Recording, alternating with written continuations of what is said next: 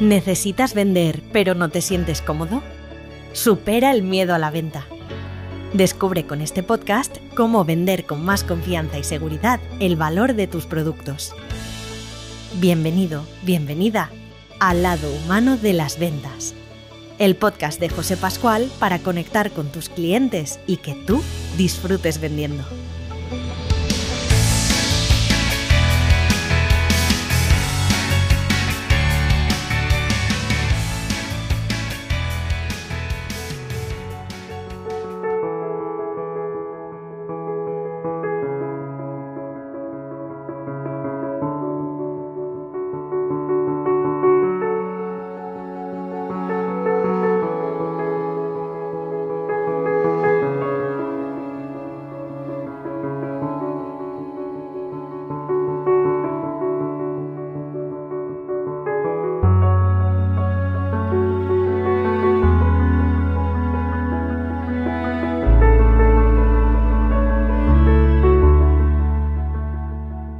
5 de mayo del año 2000 falleció con 86 años uno de los ciclistas más importantes de la historia del ciclismo, el italiano Gino Bartali.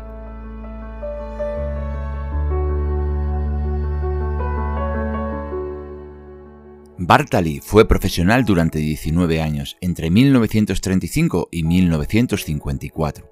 En estos años consiguió 91 victorias, ganando dos veces el Tour de Francia y tres veces el Giro de Italia. Pero hoy no solo es recordado por su excelente trayectoria como ciclista profesional, hoy también es recordado por ser uno de los héroes de la Segunda Guerra Mundial. Se calcula que salvó a más de 800 judíos gracias a su valor y a su bicicleta.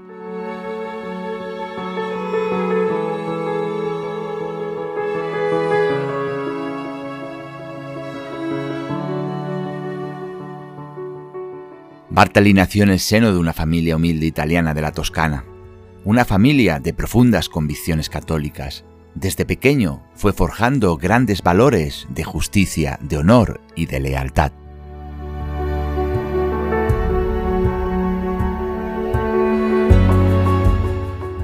Cuando recibió la llamada de ayuda del cardenal de Florencia, no se lo pensó y se unió a una red secreta para proteger a judíos y a otras personas en peligro.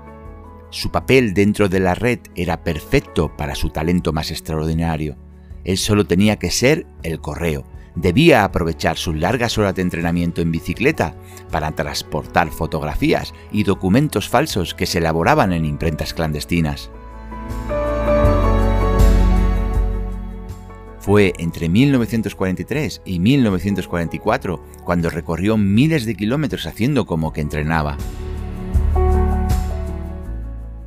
En sus salidas en bici recibía el cariño y el aplauso de todos sus compatriotas, incluidos soldados afines al régimen fascista de Benito Mussolini.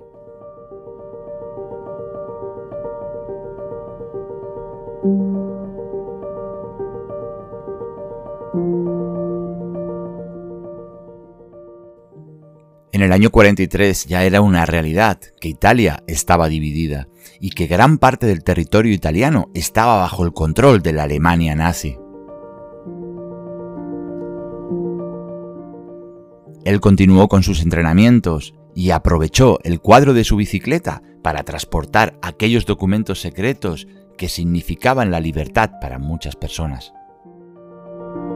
Bartali estuvo en peligro en muchas ocasiones y de hecho llegó a ser detenido e interrogado porque se sospechaba de él.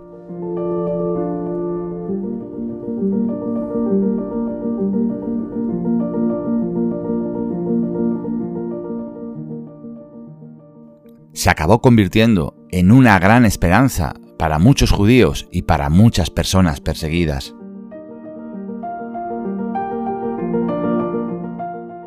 Lo más fuerte de esta historia es que él mantuvo el secreto de todo esto durante toda su vida. No se lo comentó ni a su propia familia. Toda esta realidad se supo después de su muerte. En un documental que se realizó en su honor después de fallecer, su hijo, Andrea Bartali, confesó que alrededor de su padre siempre habían habido rumores, pero que él nunca los reconoció. También comparte Andrea que en una ocasión y después de insistir mucho, su padre le dijo, Debes hacer el bien, pero no debes hablar de eso. Si lo haces, estás tomando ventaja de las desgracias ajenas para tu propio beneficio.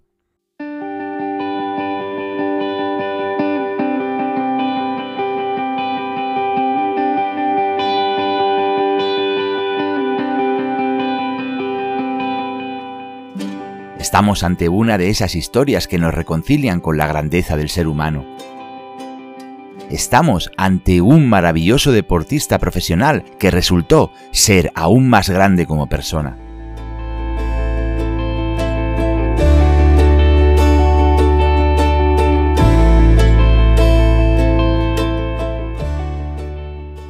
Creo que el deporte recoge grandísimos valores, que el deporte profesional nos muestra a diario la cultura del esfuerzo, el respeto y la consideración del otro.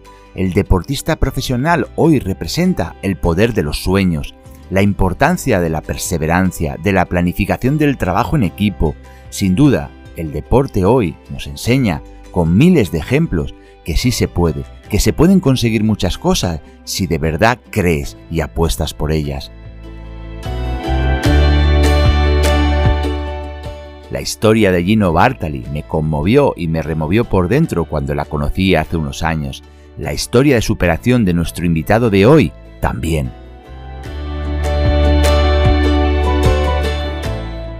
Hoy para hablar de ventas y de deporte profesional traigo una persona muy especial. Hoy traigo un excepcional deportista que además ha sabido reinventarse tras su retirada y seguir poniendo todo su talento al servicio del deporte, pero también al servicio de la empresa. Hoy vamos a charlar con Luis Pasamontes. Luis ha estado 12 años en la élite del ciclismo profesional. Hoy es mentor de deportistas, es comentarista en diferentes medios, es conferenciante y es autor del libro El liderazgo del gregario. Hoy sin duda nos va a ofrecer Luis una mirada distinta, una forma diferente de ver las ventas.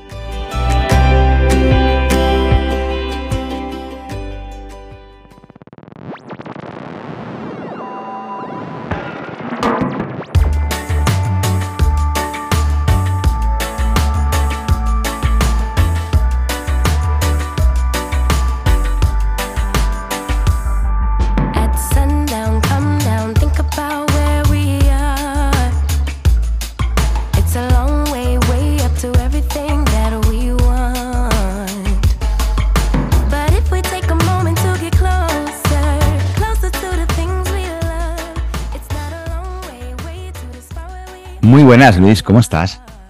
Hola, muy buenas, pues muy contento de estar aquí y muy agradecido también por la, por la invitación, José. Pues em, bueno, yo estoy todavía más contento que tú porque es todo un lujazo tenerte, tenerte aquí, tenerte en este espacio en el que hablamos de emprendimiento, de ventas, de cómo de alguna manera eh, tener recursos y habilidades para salir fuera y ganarnos la vida y tener a todo un deportista de élite como tú para, para hablarnos de, de todas, eh, para de alguna manera traer los valores del deporte al emprendimiento y a las ventas es un lujazo y de verdad que estoy francamente muy agradecido. Nada, agradecido yo, ya te digo, porque eh, seguro que yo aprendo mucho también en, esta entrevista, con este podcast y, también con muchas ganas de, lo que dices, ¿no? De, compartir con la gente pues muchos aspectos que el deporte me ha dejado. Ahora ya eh, soy deportista ya no de élite, pero ciclista lo seré eternamente. Y, bueno, ahora también sigo aprendiendo. ¿eh? Fíjate que muchas veces me dicen que pues, no te cansas de seguir dando pedales con la cantidad de kilómetros que has hecho. Pero yo creo que como hay diferentes momentos también en el deporte, y ahora estoy viviendo un, momento en el que disfruto eh, mucho más porque eh, pedaleo a nivel cicloturista, a nivel popular, pues ahora estoy descubriendo otras cosas que como profesional eran muy difíciles de descubrir porque estabas ahí muy, muy, muy centrado en, tu profesión.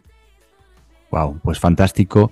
Me vas a permitir, Luis, que te presente un poquito, porque, bueno, eres muy conocido, pero quiero, quiero eh, comentar algunos detalles que, vamos, son abrumadores de tu carrera profesional. Estuviste 12 años en la élite del ciclismo, has, has corrido las tres grandes vueltas, el Giro de Italia, el Tour de Francia y la Vuelta Ciclista a España has corrido al lado y han estado en tu equipo eh, ciclistas de la talla de Alejandro Valverde, de Alberto Contador, de Fran Ventoso, de Rigoberto Urán, que creo que además te unía una, una muy buena amistad con él. Has estado, bueno, has corrido 14 veces el Campeonato Nacional de Ciclismo. Eh, has estado preseleccionado para el Mundial de Ciclismo en Australia. Has participado en las clásicas de París-Roubaix, Tour de Flandes, Milán-San Remo y otras. Has estado en cuatro equipos eh, profesionales del, que más destaca, porque es el que más conocemos aquí, es Movistar, pero has estado en Univer, has estado en Relax, en Casin. Bueno, eh, terminaste esa, esa parte de tu carrera profesional y seguiste dando pedaladas, te volviste un poco, de, alguna manera, un poco loco y te pasaste al ultrafondo. Y bueno, has corrido la Titan Desert, la Titan Tropic en Cuba, la Mongolia Bike Challenge, la Madrid-Lisboa, que además creo que eres, no sé si sigues teniendo el récord de ser el primer ciclista que la corrió en solitario, 790 kilómetros en 42 horas. Eso creo que es una auténtica barbaridad. En fin, eh, terminaste, bueno, no habrás terminado porque sigues haciendo ciclismo, pero hoy en día compaginas toda esta parte del ciclismo, como tú has dicho, como cicloturista, como aficionado, con tus retos, que seguro que los tienes. Eres columnista en este momento del Confidencial, de, el mundo deportivo, eh, comentarista del Tour de Francia y de la Vuelta a España para la COPE, si no estoy equivocado. Escribes como colabor en, en ciclismo a fondo, conferenciante y autor del libro El liderazgo del gregario. Bueno, creo que tienes un background impresionante. Bueno, sí, parece así contado todo que son muchas cosas, pero, pero bueno, sí, la verdad que soy muy inquieto y, me gusta, pues, eh, más que me gusta es que me cuesta mucho decir que no a las cosas que tienen que ver con lo que me apasiona, que es la bici, ¿no? Que es mi, estilo de vida desde que casi tengo uso de razón y, no entiendo mi vida sin, una bici. Entonces, cuando me proponen, pues, escribir para algo que está vinculado a las bicis o participar en alguna prueba en bici o si además va acompañada de, de algún componente solidario, pues eh, me cuesta mucho decir que no y, disfruto mucho, ¿no? Y la verdad que estoy también muy contento de, bueno, pues pese a haberme retirado ya del profesionalismo hace tiempo, eh, seguir, seguir viviendo y seguir disfrutando de, algo que para mí ha sido pues descubrir mi, verdadera pasión, ¿no? Que además tuve la oportunidad de que durante un tiempo fue mi, eh, mi profesión también. Luis, este es, esta es la parte un poquito de currículum, la parte más formal de tu trayectoria hasta el momento. Pero a mí me gusta conocer a las personas un poco más en, pues eso, en, ese, en esa parte de persona. Desde el, desde el ángulo que te apetezca, desde donde tú te consideres más cómodo, ¿quién es eh, Luis Pasamontes y un poquito cuál es este background más allá de lo que acabamos de leer? Bueno, pues eh, Luis Pasamontes eh, es un chaval ya, ¿no? Ya bastante mayor, pero era un chaval de, un pueblo de, Asturias, del suroccidente, de Cangas del Narcea, que siempre que puedo visito, ahora por, por, eh, circunstancias, por trabajo, por, por, mi familia, vivo en Madrid, pero eh, allí sigo teniendo mis raíces, allí está mi madre y, allí nació todo, ¿no? Entonces me gusta mucho siempre que puedo viajar allí.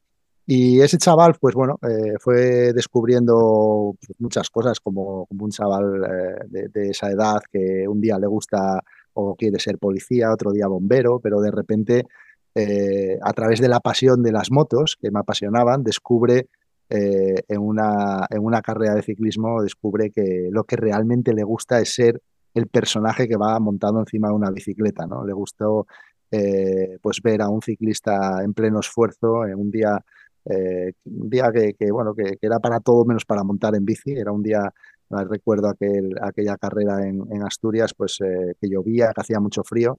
Y cuando vi a aquel ciclista pues con sangre, porque se había caído, lleno de barro, no sé, me, algo cambió, algo cambió dentro de aquel chaval y, de repente dijo, yo quiero ser ese algún día. Luego ya cuando tenía sangre y barro decía, pero qué tonto fuiste, ¿no? Querer ser este. pero en ese momento eh, no sé, me, sorprendió. Pensé que era un superhéroe y, a lo mejor, pues como era muy pequeño, pues, el tema de los superhéroes, yo dije, wow, pues este tío es de carne y hueso y, se ha comportado como un superhéroe en la carrera, yo quiero ser como él, ¿no? Y ahí nació esa pasión y, bueno, pues Luis Pasamontes fue pasando etapas, eh, sorteando obstáculos, como todos, eh, todas las personas también que nos escuchan en este podcast y en este, canal de YouTube también seguro que han ido pasando. He ido esquivando y saltando piedras, algunas más altas, otras que se pasaban más fácil, hasta conseguir un sueño que, era el de ser ciclista profesional, que, lo conseguí eh, no solo por mí, sino por un montón de personas que, fueron importantísimas para, para, llegar ahí.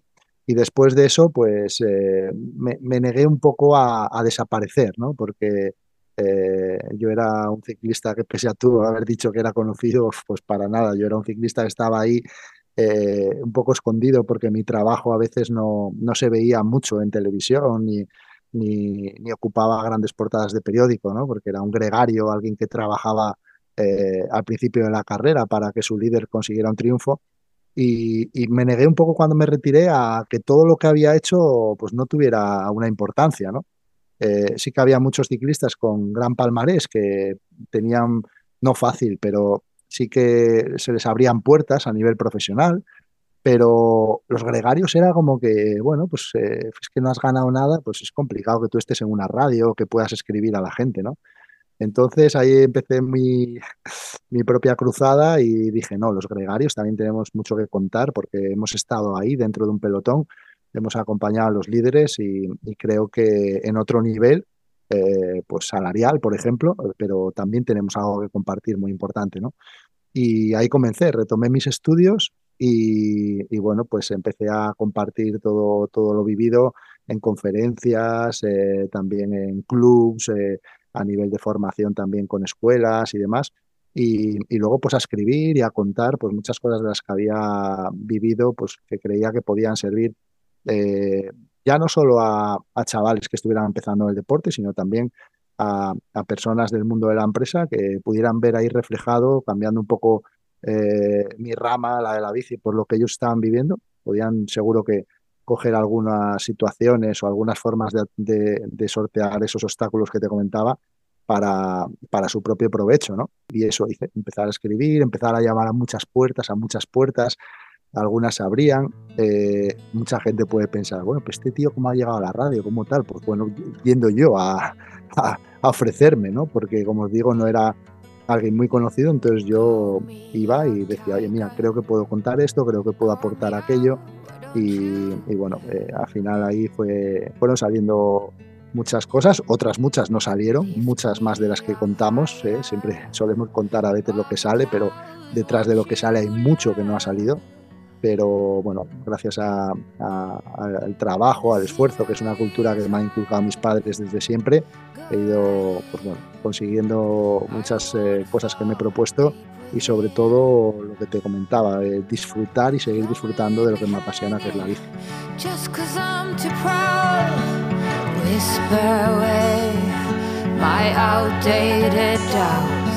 Somebody do me the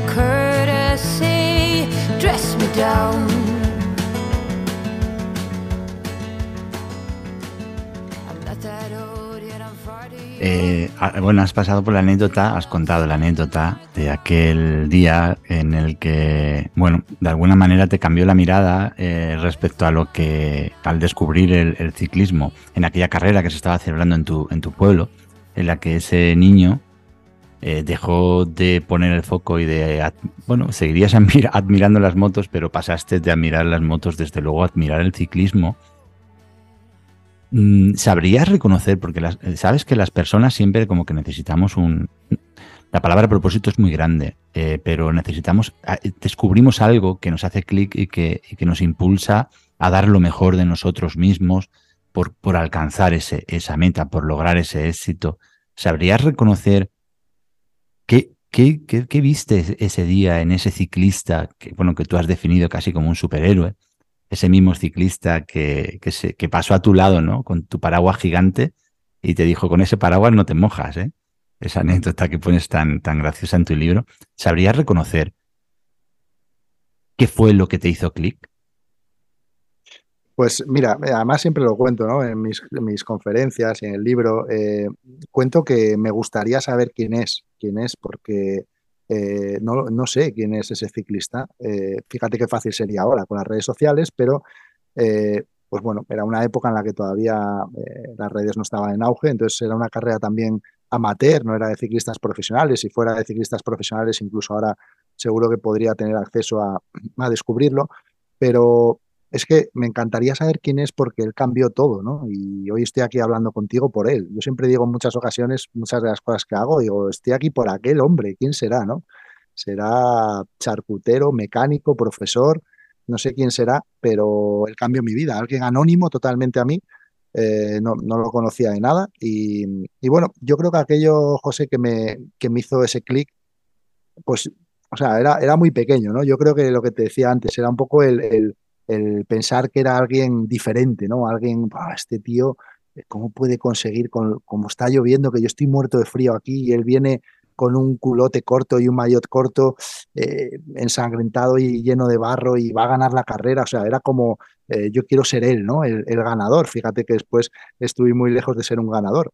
Pero yo creo que también me llamó la atención que aquel día estábamos eh, prácticamente, lo cuento, dos personas solas allí, ¿no? Era el speaker que estaba narrando un poco debajo de aquel toldo amarillo en esa larga recta de, de, todos los pueblos tienen donde suceden las cosas. Allí estaba narrando la carrera y yo, eh, yo, yo estaba allí con, como, como decías, con ese paraguas, eh, con todo el equipo ignífugo que me ponía mi madre, la señora Luisa, para que no pasara frío.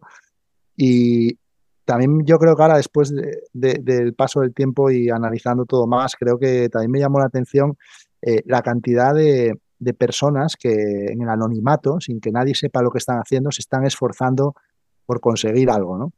Eh, entonces, me sorprendió eh, la, barbaridad y el esfuerzo tan grande que estaba haciendo aquel chaval y que únicamente estábamos allí prácticamente dos personas eh, viendo y, admirando ese esfuerzo, ¿no? Porque el día estaba muy feo y el resto de gente estaba en su casa calentitos tomándose eh, un café caliente y, y, con, y, al lado de la estufa, ¿no? Y entonces, eh, aquello me llamó la atención, ¿no? Y, ahora, analizándolo, pienso la cantidad de gente que, no tiene la oportunidad de, de contar eh, su esfuerzo diario o su esfuerzo durante una época y que lo han hecho y que es un esfuerzo que incluso tiene eh, en algunas eh, situaciones mayor valor que el que pueda tener eh, el mejor deportista del momento a nivel nacional o internacional. Lo que pasa es que ellos no tienen ese altavoz o no desempeñan una profesión es televisada o que, o que tiene eh, esa, esa, facilidad para ser trasladada a los demás, ¿no? Entonces, aquello me llamó mucho la atención. Digo, ojo, este tío se está dejando el pellejo aquí para que solamente dos personas le estemos aplaudiendo, ¿no? Eh, ¿Cuánto le tiene que gustar lo que está haciendo para, para haber vivido la etapa que ha vivido y darle igual quien, lo, quien le aplauda, sino lo hago porque, porque me apasiona lo que hago, ¿no? Fíjate, ¿no? Que estoy, estoy escuchándote, Luis, y me viene en la cabeza que muchas veces las personas nos fijamos en el lugar eh, concreto en el que está, está una persona hoy. Vemos a Luis Pasamontes hablar por eh, la cadena COPE y pensamos, es, Luis Pasamontes es un, pues un tipo que le ha ido bien la vida, que, que está ya en, en un buen medio, eh, seguramente pues más o menos bien remunerado, bien ubicado en, el mundo empresarial, en, su vida, pero pocas veces nos paramos a pensar que bueno, que esa es la posición, la foto fija de hoy, pero qué cuánto esfuerzo hay detrás de, de eso, ¿no? Para llegar a ese punto, ¿cuál ha sido el recorrido que ha tenido que hacer esa persona? Pues yo siempre digo que me interesa mucho más el recorrido de las personas que el momento en el que están. Tú, eh, tú esto lo has, lo, has traes de cuna, la, eh, la, cultura del esfuerzo, lo has mencionado antes eh, en, tu libro, que como digo es un libro fantástico. haces, bueno, cuentas cómo tenías que ahorrar, cómo ahorraste para poderte comprar tu primera bici. Aquella primera bici que, te acompañó tu padre y que luego hablaremos de, todo lo que, lo que, acompasó todo el resto de tu adolescencia y de tu juventud pero cómo, cómo te esforzaste por aquello que querías conseguir, ¿no? Incluso en tu libro eh, dices que aprendí a no tener lo mejor sin que me faltara de nada. ¿Qué ilusión se puede tener de mejorar si ya lo tienes todo, ¿no? Si ya tienes lo mejor. Y esto lo, lo traigo porque creo que uno de los mensajes que nos transmite el deporte es eh, la cultura del esfuerzo. Y es uno de, los, de esos mensajes que en, en el mundo del emprendimiento, en la sociedad en general, Mm, bueno, hoy en día eh, está en entredicho en muchos, en según qué foros, eh, el, tema de la cultura del esfuerzo. ¿Cómo de importante eh, ha sido o cómo de importante consideras tú que es la capacidad de esforzarnos a la hora de alcanzar metas? Pues yo creo que es eh, muy, muy, muy importante. Si bien es cierto que yo vengo de, un deporte en el que el esfuerzo, a ver, en todos los deportes te tienes que esforzar, ¿no? Pero el ciclismo es ese deporte en el que a veces tienes la sensación, eh, una vuelta de tres semanas, de cuando bajas las escaleras del hotel al desayuno, si el ascensor está ocupado si no hay ascensor en ese hotel, tienes la sensación de que te vas para casa y tú dices, o sea, no, no voy a poder terminar la etapa de hoy, es imposible, o sea, no, no, no puedo caminar casi del dolor de piernas que tengo, ¿no? Entonces, eh, cuando estás en el autobús, eh, ves la, hoja de ruta y ves que son 240 con 5.000 metros de desnivel acumulado encima parece que va a llover, parece que va a hacer frío. Y entonces, en ese momento tú dices, bueno, eh, no sé si lo voy a conseguir, pero voy a, voy a intentar dar el máximo, Un máximo que a veces tú mismo te sorprendes de cuál es tu máximo, ¿no? Yo a veces en, la bici me ha enseñado también eh, a, descubrir muchas, muchas cosas que, yo, si no llegara a esos extremos de, de fatiga, nunca habría descubierto, ¿no? Porque es imposible descubrirlo. Entonces, eh, al final descubres que, haces la etapa, que la terminas y que aún te quedan 10 y las vas a hacer las 10, ¿no? Y, lo que te está diciendo tu cuerpo es que no vas a poder, pero no sé, cuando te subes ahí a la bici, eh, empiezas a sufrir, a pedalear, a pensar que los demás están en la misma situación que tú, que como me decía mi preparador, si a ti te duelen las piernas, piensa que al de atrás también le van a doler porque tiene dos pulmones, es humano, es alguien similar a ti. Entonces, bueno, yo creo que, esa cultura del esfuerzo, eh, pues yo también la, he trasladado a, muchas situaciones de mi vida, ¿no? Y, también pues tiene mucho que ver eh, las personas que te rodean, ¿no? Yo digo que cuando somos pequeños eh, somos plastilina, entonces la, gente que está a tu alrededor te va, te va en ocasiones moldeando. Esa plastilina se va endureciendo con el paso de los años y, llega un momento en que es muy difícil después eh, volver a moldearla como quieres, ¿no? Entonces yo he tenido mucha suerte de que la gente que me ha rodeado siempre me, ha, inculcado el conseguir las cosas, el trabajar para conseguirlas. Eh, éramos una familia pues bastante humilde, ¿no? Porque somos cuatro hermanos y mi padre se fue pronto. Entonces, eh, yo siempre he visto a mi madre trabajar mucho para, para que nosotros tuviéramos oportunidades y, a veces tardábamos más en, conseguir las cosas que otros amigos, pero terminábamos consiguiéndolas, a lo mejor eran de segunda mano, pero terminábamos teniendo lo mismo que otros, ¿no? Y eso sí, siempre mis padres siempre me han inculcado el que a lo mejor eh, la primera, la primera, el primer regalo no es lo que yo esperaba. Eh, es algo parecido, pero no exactamente lo que yo quería. Y, me pasó con mi bici, eh, que no la primera bici que me regalaron no era la que yo quería, pero bueno, era algo, era algo y era una herramienta para ir poco a poco eh, queriendo algo mejor y esforzándome para conseguir algo mejor, ¿no? Seguramente podría haberme comprado la bici que yo quería al principio, ¿no? Pero, pero siempre querían que, que yo entendiera lo que costaba conseguir todo, ¿no? Y, y que ellos trabajaban para que yo consiguiera cosas, pero que yo también eh, tenía que esforzarme, ¿no? Entonces, bueno, pues eh, yo hacía muchas cosas, hacía dibujos y, me los compraba mi madre un dibujo y luego le daba a mis hermanos también algo de dinero para que me compraran ellos también un dibujo, ¿no? Eh, enseguida me enseñaron a, si tú trabajas y te esfuerzas, alguien vendrá y te remunerará por ello, ¿no? Y estoy súper agradecido por eso, porque, bueno, pues recuerdo cuando recuerdo cuando era líder de la Copa España amateur, que es la categoría previa al profesionalismo, que un día me dijo, me dijo un compañero, oye Luis, pero tú eres el líder de la Copa España, no puedes llevar las zapatillas que llevas, tío, que están súper desgastadas. Digo, no, no están desgastadas, están muy lavadas y parece que este color es, una, es la zapatilla así, ¿no? Eh, eran unas zapatillas que estaban muy, muy desgastadas, pero yo, en vez de verlas desgastadas, yo quería pensar que, bueno, que era un color diferente, era un color como vaquero desgastado, ¿no? Y, bueno, pues ahora también yo, evidentemente todo cambia, ¿no? Pero muchas veces que tengo la oportunidad de charlar con familias o con, o con chavales que están haciendo deporte, siempre les hago mucho hincapié en eso, ¿no? En que no, no me parece muy correcto que tengan ahora con determinadas edades las gafas del mejor ciclista del mundo. Yo les digo, es que vais a pasar a profesionales si tenéis la suerte y vais a llevar peor, peor material del que tenéis. Os va a dar a los equipos unas gafas peores que esas. Entonces yo siempre les digo, si es que no es necesario, o sea, claro que queremos que los hijos tengan eh, lo mejor y que, y que pongan ojos muy grandes con los regalos que les hacemos, pero digo, pero no es necesario que, tengan las mejores gafas, pueden tener unas gafas muy buenas sin ser las mejores y también hacerles entender que esas gafas tan buenas que tú quieres las tiene un corredor profesional porque ha llegado ahí, porque las marcas se la dan, porque, bueno, pues porque está en una categoría en que las puede llevar, ¿no? O unas zapatillas de fútbol, unas botas de fútbol, ¿no? Llevar las botas del mejor jugador, como muchos chavales, pues es que es que no existen mejores botas que esas ya, no existen. Y a lo mejor otro día te patrocina una marca que, que no son tan buenas las botas como las que llevas, ¿no? Entonces, yo creo que evidentemente los tiempos cambian, pero hay algunas, eh, algunas experiencias que yo siempre hago mucho hincapié en que sigan manteniéndose, ¿no? Eh, pues claro que, que, a lo mejor ahora no tienes por qué llevar un jersey de tu madre de lana ajustado como yo llevaba eh, por debajo del maillot corto porque no tenía maillot largo.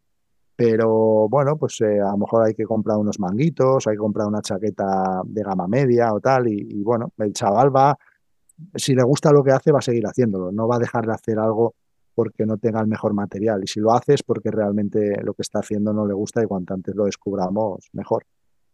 Qué, potente lo que cuentas y qué difícil, qué difícil porque vivimos en la sociedad de la abundancia, vivimos, eh, bueno, yo, soy padre de dos adolescentes en la generación, como digo, de la sociedad de la abundancia en la que yo me he criado más o menos en esa cultura total eh, del esfuerzo, en una familia humilde, por supuesto. A mí, a mí yo, yo, tenía probablemente la misma suerte que tú, y es decir, me traían cosas aproximadas a los que pedía en Reyes, aproximadas, no eran exactamente las mismas. Pero también es cierto que, hoy somos producto de, bueno, pues de cómo se nos, se nos manejó de pequeño. Yo, yo tengo el convencimiento, y esto lo quiero, lo quiero, quiero hacer analogías con el mundo de la empresa, porque además el mundo de la empresa es el mundo de la superación. Y los padres tenemos la responsabilidad, yo creo, ¿eh? yo creo, esto es mi opinión, por encima de todo, de construir las personas eh, con mm, las mejores condiciones posibles para sobrevivir en un mundo hostil, en un mundo difícil, porque la sociedad, por diferentes aspectos, es un lugar complicado, sobre todo en lo que tiene que ver con lo económico, que nos condiciona muchísimo, pero también en muchos otros aspectos. Tú decías, eh, es que me dolían las piernas tanto y, mi entrenador me decía, piensa que al, al al lado también le duelen. Y yo esto lo hago una analogía con la empresa y, con los negocios, con el trabajo. Y, hoy es un día duro, hoy no, hoy no vendes, mañana no vendes, pero es que también les cuesta, también le cuesta vender al, de al lado, a la competencia. Yo eh, creo, eh, eh, dime tu opinión ahora, Luis, que el carácter se forja en la adversidad. Tú tuviste la desgracia de perder a tu padre con 12 años, creo tu padre era muy joven, o 14 años, tu padre era muy joven, y, tú cuentas en tu libro que a partir de ese día ya no dejaste de pedalear todos los días, te tomaste la bicicleta como algo súper en serio. Esa adversidad que tú viviste, ese golpe tan duro, eh, yo creo que pudo, pudo terminar de forjar o, ayudar a forjar tu carácter eh, en los negocios, en la vida. Suceden cosas inesperadas porque la vida no pide permiso. Eh, tenemos, que, tenemos que ser capaces de, levantarnos y de seguir adelante y esforzarnos para continuar porque no hay otro medio. Hmm. Mira, yo ahí lo vi muy claro con, mi madre, ¿no? Eh, la señora Luisa, como le llaman todos mis amigos y ya mucha gente que, leído el libro. Eh, mi madre, a los pocos días de, suceder esto, pues eh, fue ella la que me dijo, oye, ¿qué pasa? ¿No montamos en bici ya o qué? Y, ahí entendí, ¿no? Ahí entendí un poco y también la, la de alguna manera la, comparé con ese ciclista eh, que llegó ensangrentado y lleno de heridas y mojado, pero que pese a todo sonreía porque estaba persiguiendo algo, ¿no? Y ahí mi madre se estaba comportando como ese ciclista, ¿no? Estaba en una situación muy complicada, llena de heridas, pero quería que, siguiéramos consiguiendo cosas, ¿no? Entonces eh, no le quedó más remedio que, levantarse y tirar de todos. Y, entonces yo eso también lo, lo, viví a nivel personal porque, porque veía que ella estaba haciendo muchos esfuerzos eh, porque ya faltaba pues mi padre, que era también una parte importante económica en casa y nosotros estábamos en edad de estudiar, entonces bueno, ella eh, pues empezó a trabajar mucho más también, a, limpiar más portales, más escaleras, que, era lo que se dedicaba.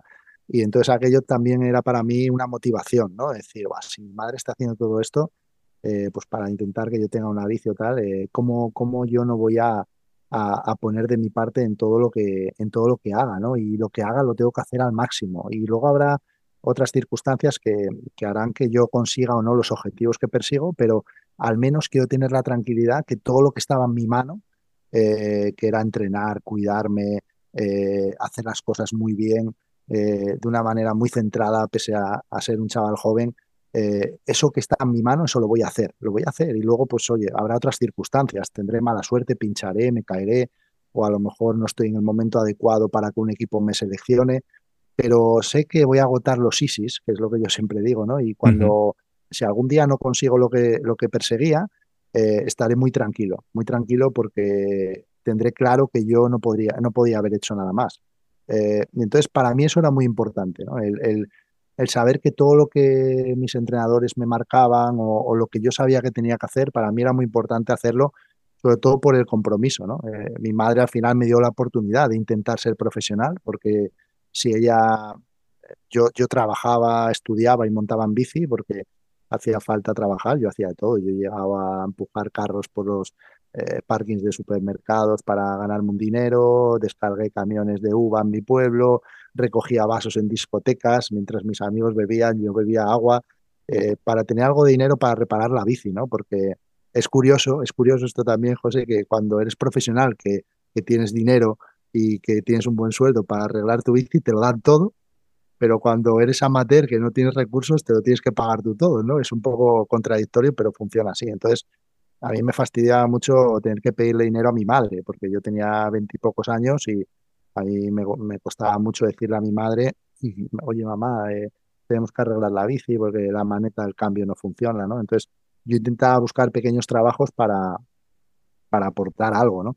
Y si no es por mi madre, en el momento en que ella me da permiso para dejar de trabajar y dedicarme exclusivamente a estudiar y a pedalear, eh, pues no habría conseguido nunca, eh, ya no, no conseguirlo, sino no habría tenido la oportunidad ni de intentarlo, ¿no?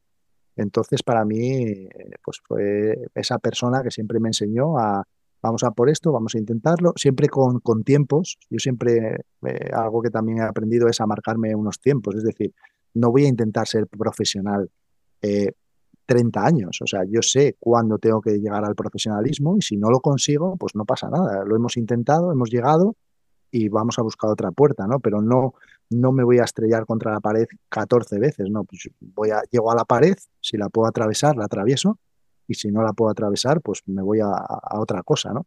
Y entonces nosotros teníamos muy marcado dónde tendríamos que intentar todo para llegar al profesionalismo y poner todo en nuestra parte y eso, eso hicimos. Y hablo en plural porque lo hicimos los dos.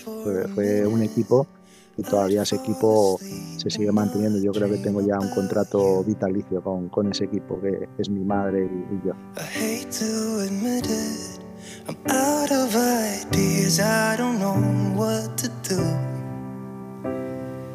Most of the times I think I'll make it through, takes is one image of you and it shivers. Nobody knows the way it shivers. Nobody knows. El lado humano de las ventas. It hurts just a little my friends and we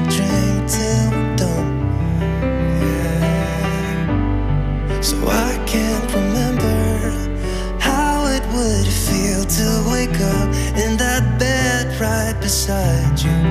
All of the memories I tried to erase just comes back when I'm sober and I see that face and it shivers. supuesto, y además un día, bueno, no sé, nunca habrá, nunca hay yo soy de los que creo también que de todas las, en todas las entradas de todos los pueblos tendría que haber un monumento a, los padres en general, a las madres en particular. No sé, no sé qué superpoderes eh, les da la naturaleza que pueden, que pueden con todo, da igual lo que suceda, que pueden. Y eso es francamente admirable y muy inspirador también para, para los hijos, como, como es en tu caso. Y, has dicho una cosa muy, muy interesante también, que es un concepto que, que se trabaja mucho en el mundo de, la empresa y es la claridad. La claridad de ideas es, es parte fundamental de un posible éxito en, un negocio, en una actividad, en un emprendimiento. Y, y bueno, tú lo cuentas, bueno, con una seguridad y como que lo tienes muy interiorizado pero te digo que de la manera en la que, la que lo cuentas y de la manera en la que actuaste, esa fue una gran ventaja competitiva tuya, esa claridad de ideas, de cómo ibas a enfocarte, cuánto tiempo disponías, cuánto esfuerzo tenías que hacer, hasta dónde ibas a prolongar ese esfuerzo y lo diste, lo diste todo y, bueno, y pudo, pudo, no salir bien, pero salió francamente muy bien. Y la claridad es una idea interesante aquí. Total. Y, luego también algo muy importante es el, compromiso. José, yo creo que también trasladado al mundo empresarial, a veces ese compromiso pues eh, no, eh, no da sus frutos de una manera inmediata. ¿no? Y, a mí mi madre, después de mucho tiempo, cuando escribí el libro también lo analizamos, me dijo que, que, todo el compromiso que yo había demostrado en, en, ese sacrificio de, de, tener que cogerme un autobús para ir a entrenar o, o cuando pues a lo mejor no seguía un poco las rutinas de, mis amigos de esas edades, ¿no? De estar de fiesta, yo estaba más centrado en lo que perseguía, en ese objetivo. Todo ese compromiso mi madre lo, veía y veía cómo entrenaba bajo el agua, imagínate en Asturias, eh, o te mojas o no entrenas. Entonces ella me decía, ¿pero vas a salir hoy a entrenar? Sí, sí, tengo que salir, que ya llevo dos días que no he salido por el agua, pero hoy ya tengo que salir. Bueno, todas esas cosas que nadie me obligaba, y que evidentemente yo no quiero sacar nada positivo porque sería absurdo sacar algo positivo de, la marcha de mi padre tan temprana, eh, en absoluto. Ojalá pudiera estar aquí ahora cerca escuchándome. Pero si tengo que entender también algunas cosas, eh, el, no tener todo tan fácil por, esa falta paterna, el no tener alguien que me llevara en un coche a las carreras, ni que bajara la bicicleta de la vaca del coche y la montara, como muchos de mis compañeros, también me hacía entender de una, a una edad muy temprana que lo que yo estaba haciendo era lo que realmente quería hacer, porque nadie me estaba obligando a hacerlo, nadie. De hecho, recuerdo que mi madre siempre me decía cuando llegaba lleno de heridas, de caídas, bueno, hijo, esto lo dejamos cuando tú quieras, ¿eh? Cuando tú decidas lo dejamos, o sea, porque a ella también le fastidiaba verme eh, con las rodillas eh, llenas de heridas y ensangrentado muchas veces. Pero yo le decía, no, no, hay que reparar la bici, que a ver si podemos el lunes entrenar ya y la tenemos reparada para volver a, a la carretera, ¿no? Entonces, todo ese compromiso eh, a mi madre le hizo entender que me tenía que dar la oportunidad. Yo digo que compromiso y oportunidad van, van unidos, también a nivel empresarial. Si te comprometes, siempre hay alguien observándote para darte una oportunidad. A veces no es inmediata, a veces llegas a casa cansado y dices a tu pareja o a tu mujer, pues fíjate cómo, cómo me comprometo con la empresa, pero no terminan de darme la oportunidad que espero. Llegará, o sea, llegará, estoy convencido porque la gente hoy en día valora mucho el compromiso con lo que estás haciendo, ¿no? Y lo que ese compromiso que yo demostré a mi madre, ya te hablo de hace muchos años, pero yo creo que a día de hoy, eh, en 2023 recién inaugurado, eh, se sigue manteniendo la importancia en la empresa y en el deporte del compromiso que las personas tienen con, con la marca, ese sentimiento de pertenencia a algo, ¿no? Sí, brutal, brutal el sentimiento de pertenencia, compromiso igual oportunidad, mm. eh, eh, te lo compro 100%, mm, solo si te comprometes tienes una oportunidad, si lo queremos leer de esa manera. Mm, bueno, eh, porque en el, en, el mercado, en, la sociedad, todo está como muy reñido. Hablamos del mundo de deporte de alta competición y entendemos que el deporte de alta competición a veces se gana por centésimas, una carrera, la foto finish nos dice quién es el ganador eh, mm, está todo tan reñido, tan competitivo, pero es que en la vida mm, convencional, en los negocios, en nuestras actividades sucede lo mismo. Entonces, si no lo ponemos todo, y bueno, evidentemente la, me ha venido a la cabeza también cuando comentabas, bueno, pues la falta de tu padre eh, eh, se marchó, evidentemente no hay nada positivo en eso. Lo que pasa es que la vida nos, nos, nos, bueno, pues nos lleva siempre a intentar decir, bueno, pues de, esto que sucede, de aquello que sucedió, qué pudo, qué pudo generar, ¿no? Y, me ha venido también a la, a la cabeza que mm, mm, las victorias, y no hablo de, victorias de etapa, digo de gente que llega a alcanzar ciertas cotas, ciertas metas, eh, moverse en la élite de un deporte, como es tu caso, etcétera. También se llega con el corazón, también se llega porque hay, hay una fuerza motriz que no vemos que nos impulsa. No es solo talento físico y natural, biológico, hay mucho más detrás. Tú cuentas en, en tu libro aquel día que te escapaste y que estuviste, bueno, te, cogieron a tres kilómetros de Burgos, aquel mm. día fantástico que tu madre por fin te pudo ver en la tele, como aquel ciclista italiano que, ganaba 60 carreras al año, te explicó cuando llegó a meta por qué te había cogido. ¿no? Cuéntanos esa anécdota porque creo que viene muy al pelo en tanto en cuanto ese ciclista tenía un motivo, una fuerza motriz muy potente. Total, y además de eso, José, yo creo que también es, una anécdota que, a mí me ha enseñado a entender que, bueno, que a veces las cosas no salen. No salen, aunque hagas todo muy bien, aunque tengas tu mejor versión ese día, las cosas no salen. Y, nos pasa a menudo en la empresa, eh, en el mundo de las ventas, fíjate, ¿no? A veces llegas y dices, Buah, pero si es que lo he hecho todo perfecto, si es que este producto es buenísimo, si es que lo he contado muy bien y no me lo han comprado. Bueno, pues eh, puede pasar. Y a mí me pasó aquel día, que yo estaba en muy buen momento de forma, que incluso sucedieron un montón de cosas. Bueno, esto muy rápido es eh, una etapa de la Vuelta a España de Logroño a Burgos, en la que yo pues eh, decido escaparme. Decido escaparme sobre todo porque, como siempre digo, mi madre no conseguía ver a su hijo en la televisión. Entonces estaba ya mosqueada pensando y diciéndole a sus amigas, oye, igual me he equivocado y este chaval me ha dicho que estaba en la Vuelta a España y resulta que estaba en la Vuelta a Andalucía, a la Vuelta a Bélgica. Así que mi madre se reunía todas las tardes en casa, preparaba merienda para que sus amigas y ella me vieran en la 2 de televisión española pensando que era una telenovela y que yo iba a salir ahí, iban a darle al mando y iba a salir yo ahí en primera plana. Y claro, con 200 tíos eh, vestidos prácticamente igual y enfocándolos desde los helicópteros y desde las motos, era muy difícil verme, pero sobre todo porque mi madre ponía la tele cuando la etapa ya estaba en el desenlace y entonces ahí pues estaban los, los que tenían esas cualidades para ganar y Luis Pasamontes no las tenía, no estaba ahí. Tenía otras cualidades para trabajar, pero no para ganar. Así que después de una conversación con ella, como cada noche, eh, esa llamada al hotel para decirle que estaba bien, que estaba comiendo bien, que no pasaba frío, lo que todas las madres quieren escuchar, eh, y escucharla también decirme, no corras, hijo, no corras, que eso para un ciclista es buenísimo, pues yo empecé a pensar, ¿no? Y, empecé a pensar que tenía que destacar de alguna manera, ¿no? Porque al final era un bulto sospechoso y aquello no era bueno para mi profesión. Si nadie sabía que yo existía, pues eh, podían mm, prescindir de mí en el equipo, ¿no? No tenía una misión clara.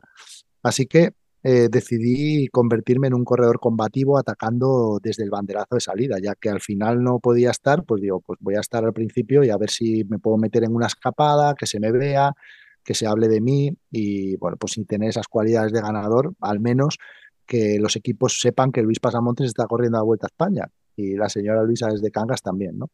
Y aquel día Logroño Burgos, pues, eh, bueno, decidí atacar como, como ya venía haciendo eh, unos días antes, explicar a la gente que coger la escapada en una carrera es muy difícil, no significa que quieras cogerla y la cojas. Hay muchos otros ciclistas que la quieren coger y no siempre vale la escapada que se produzca, se echa abajo porque no me interesa que este corredor esté o tal, ¿no? Entonces es muy difícil que, te puedas meter en la fuga, pero bueno, ya aquel día salía así en una pequeña subida eh, la carrera y decidí sprintar en aquella subida como si fuera al final de etapa arriba, ¿eh? y era el kilómetro uno prácticamente. Así que ataqué a tope, a tope, me puse a tope. Eh, empezaron a doler mucho las piernas, como veníamos hablando, pero aquí empezó a sonar mi preparador que me decía, cuando te duelan las piernas, sigue un poco más, sigue un poco más, que a los demás también les duelen, eso hice.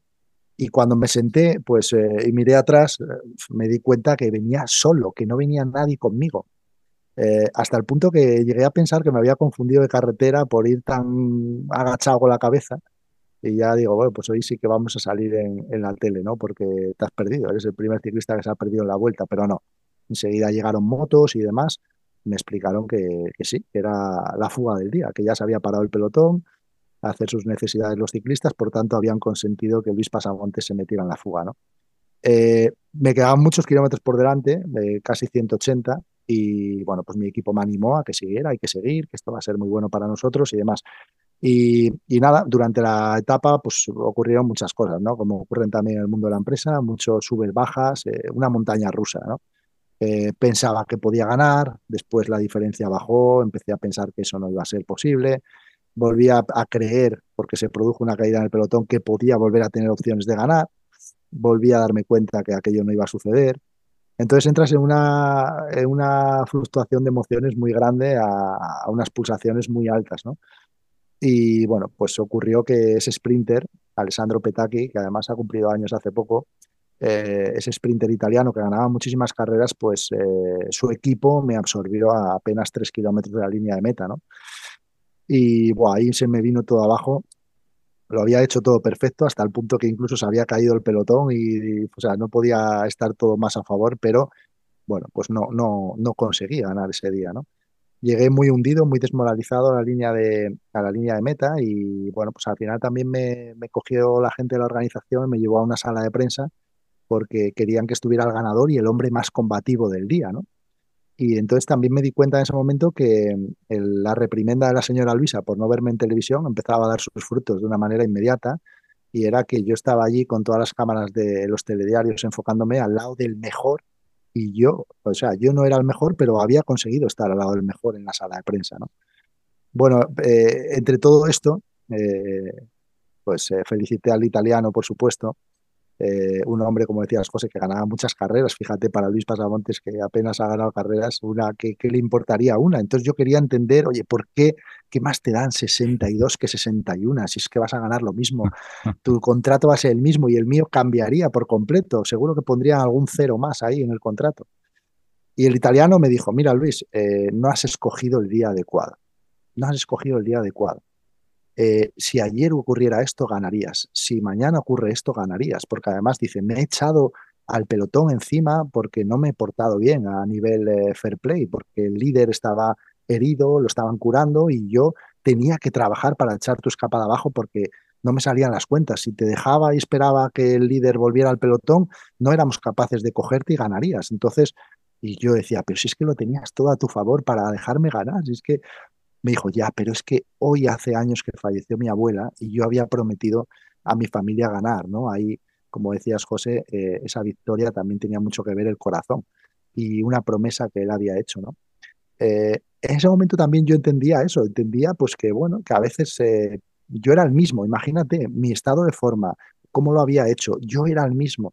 Sin embargo, las circunstancias ajenas a mí por completo, eh, una, una, fíjate, una situación familiar de un corredor italiano hizo que mi carrera deportiva eh, pues, pues no fuera diferente, porque aquel triunfo en una Vuelta a España para un corredor tan joven seguro que habría cambiado mucho eh, los posteriores años de mi carrera deportiva, pero es también ese mensaje de, bueno, pues fíjate, mi madre muy contenta después porque me vio mucho en la tele aquel día, pero también yo contento por, por, eh, por, haber destacado, ¿no? Y por entender que, bueno, que a veces las cosas se hacen muy bien y no tienen por qué salir bien. Entonces eso no tiene que ser un motivo para, para hundirte. Y para un ciclista menos porque todavía me quedaban más de 12 etapas para llegar a la castellana. Entonces, al día siguiente, cuando pones el dorsal, eso a mí me servía de, anclaje para entender que otro día nuevo empezaba eh, y a nivel ventas, pues cuando te pongas la corbata o la americana o, mm. cuando te estés peinando, entiendas que hoy empieza un nuevo día y que hoy hay una nueva etapa y que ayer no vendimos, pero que hoy a lo mejor conseguimos esa victoria.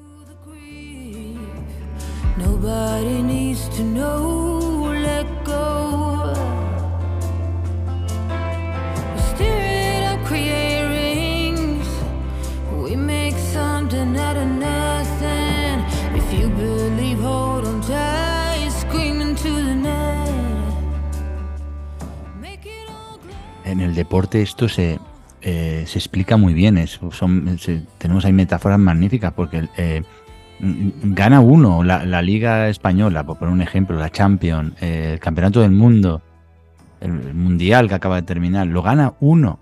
Todos los demás lo pierden. Eso sí lo vemos con, con esos ojos. pero hay, hay muchas victorias intermedias, hay muchos aprendizajes y hay que seguir levantándonos todos los días y hay que seguir luchando. Y precisamente el que sea difícil, el que tenga su dificultad, es lo que le aporta la grandeza cuando sucede. Y, es una de las cosas básicas. En ventas, eh, evidentemente esto está como muy dicho. Eh, recibimos muchos más noes que sí. O sea, se nos dice, eh, a ver, porque la economía se mueve alrededor de la venta. Todo el mundo quiere cerrar esa venta. Todo el mundo quiere que sea su producto el que esté en, la mesa de, su cliente, que nos elijan a nosotros, y es difícil, eso es difícil. Por eso también aceptar, aceptar los noes, aceptar las derrotas y levantarnos y seguir adelante es, es clave. Hay otra, otra idea que me gustaría compartir contigo y es la necesidad de que está muy alineada con lo que estamos hablando, pero es la necesidad de aceptar lo malo de lo bueno. Tú, tú cuentas también muy bien en tu, en tu libro aquel primer entrenamiento que, con aquel primer equipo ciclista amateur en el que te apuntaste, aquel día que llegaste con tu bici nueva, espléndida, y pensabas que ibas a salir a rodar, y te, pusieron a hacer de todo menos rodar, ¿no? Ahí también hay un aprendizaje, ¿no? Que, no siempre para, para, para disfrutar de lo que nos gusta, eh, hay que aceptar hacer cosas que nos gustan menos. Y en el, en el trabajo, en la vida profesional, eso sucede a diario. Eh, un vendedor, por ejemplo, tiene que aceptar necesariamente el que tiene que prospectar, que decimos nosotros, que es una búsqueda, activa de clientes, esas llamadas, esos rechazos, esas visitas, esos kilómetros.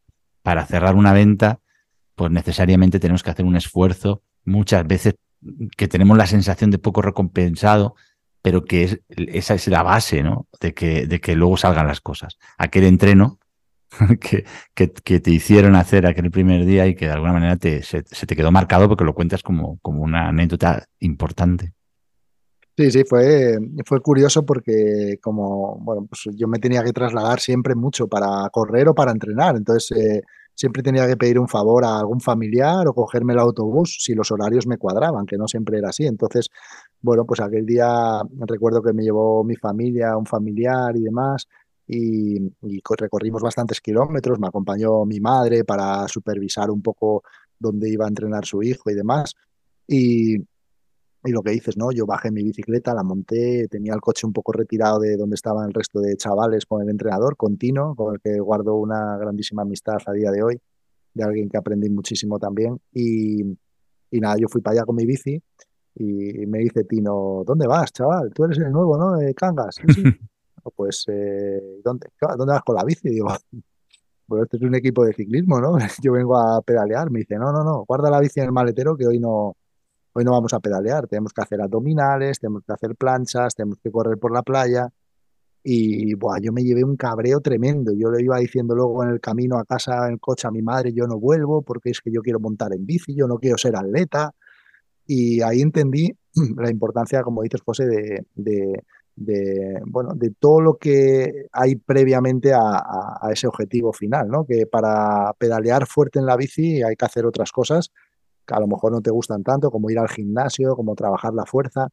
Y no es solo bici, bici, bici. Te tienes que convertir en un atleta que luego se subirá a esa bici y desempeñará muy bien o lo mejor que pueda su, su profesión. Pero aquello me sirvió mucho y yo creo que Tino lo hacía siempre por, por darnos esos mensajes, ¿no? Porque él eh, trabajaba con chavales muy jóvenes y él sabía que pues, de los 50 chavales con los que trabajaba, si alguno conseguía llegar al profesionalismo, sería una gran suerte, ¿no? Eh, pero él lo hacía yo creo que también como aprendizajes de vida, ¿no? Y de hacernos entender, oye, chavales, que muchas veces las cosas no son como esperáis y, muchas veces no vais a tener todo, eh, no vais a conseguir todo así a la primera y habrá cosas que tengáis que hacer para, para llegar a donde, a donde perseguís que a lo mejor no os gustan tanto, ¿no? Total. Eh, hay una, voy a leer una frase tuya de tu libro que dice que, que comentas ahora, en qué entorno te lo quiero comentar, ahora lo vamos a ver, pero dices, si formas personas, puede que consigas grandes deportistas. Si únicamente formas deportistas, puede que tengas, que te quedes sin la persona, ¿no? Y esto me parece muy potente porque tú has tenido, has, has tenido la suerte, creo, ¿no?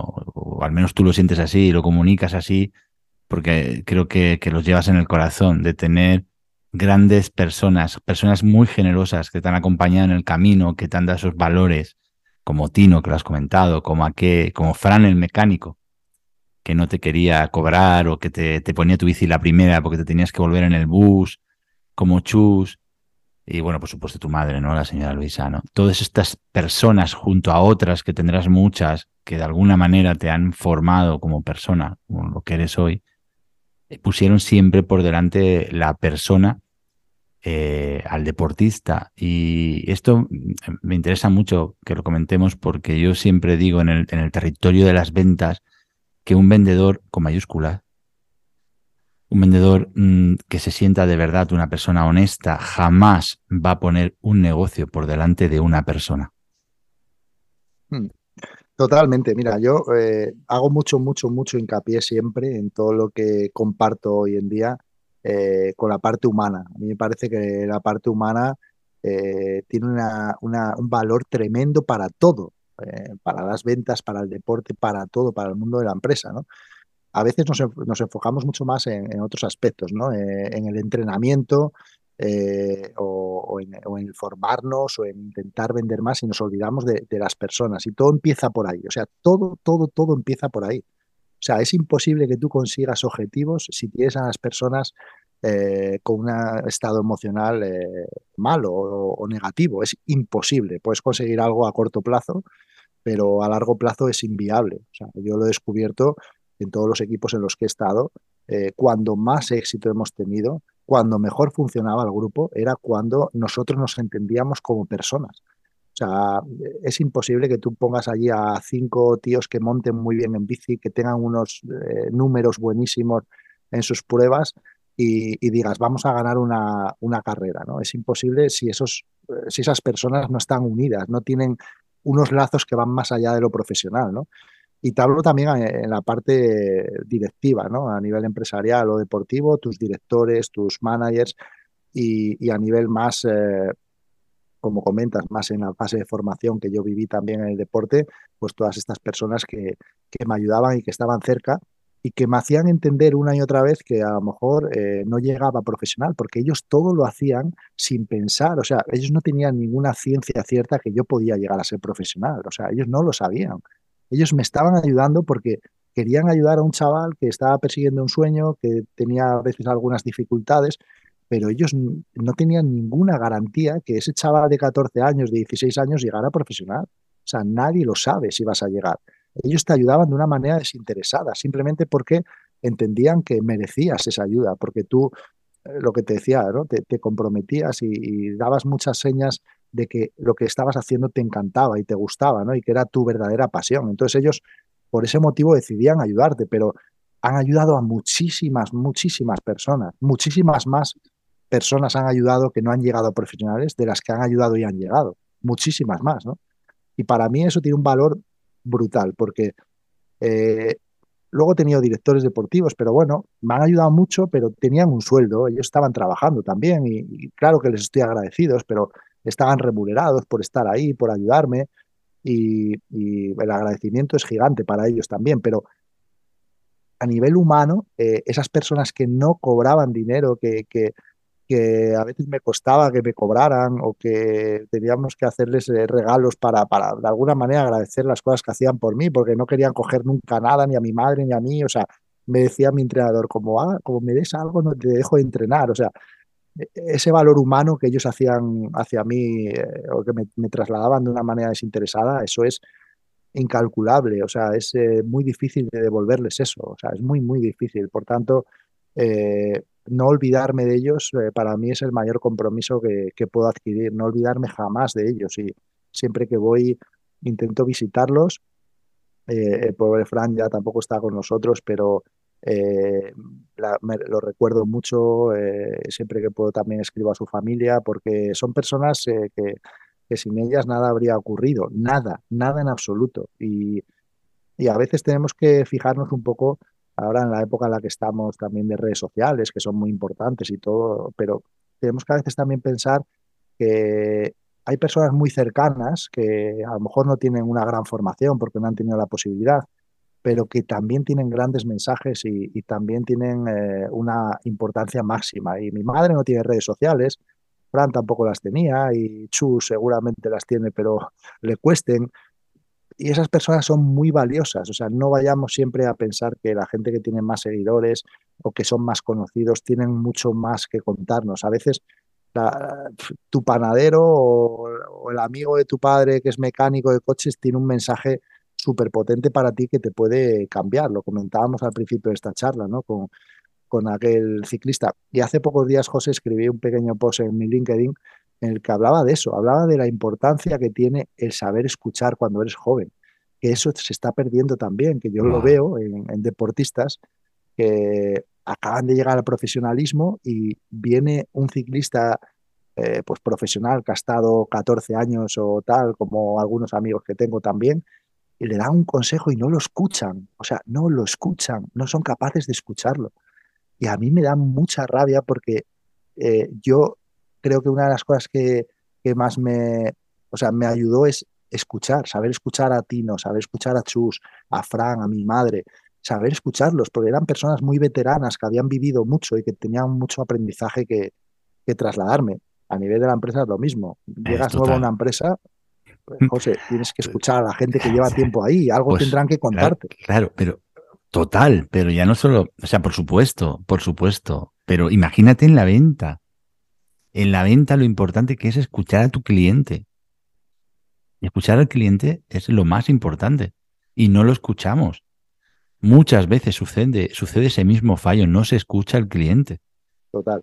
Y, si, lo escuchamos, eh, realmente estamos, no estamos escuchando, estamos pensando en qué le vamos a decir, porque vamos con nuestra verdad, con lo que creemos que son las cosas, con nuestro objetivo, con nuestra meta, con quiero vender, pero resulta que el cliente te está diciendo algo y tú por no escucharlo, no sacas la información valiosa, no encuentras ese dolor nuclear en lo que le puedes ayudar de verdad, que va a ser justo lo que te va a hacer a ti diferente de la competencia. No sabemos escuchar.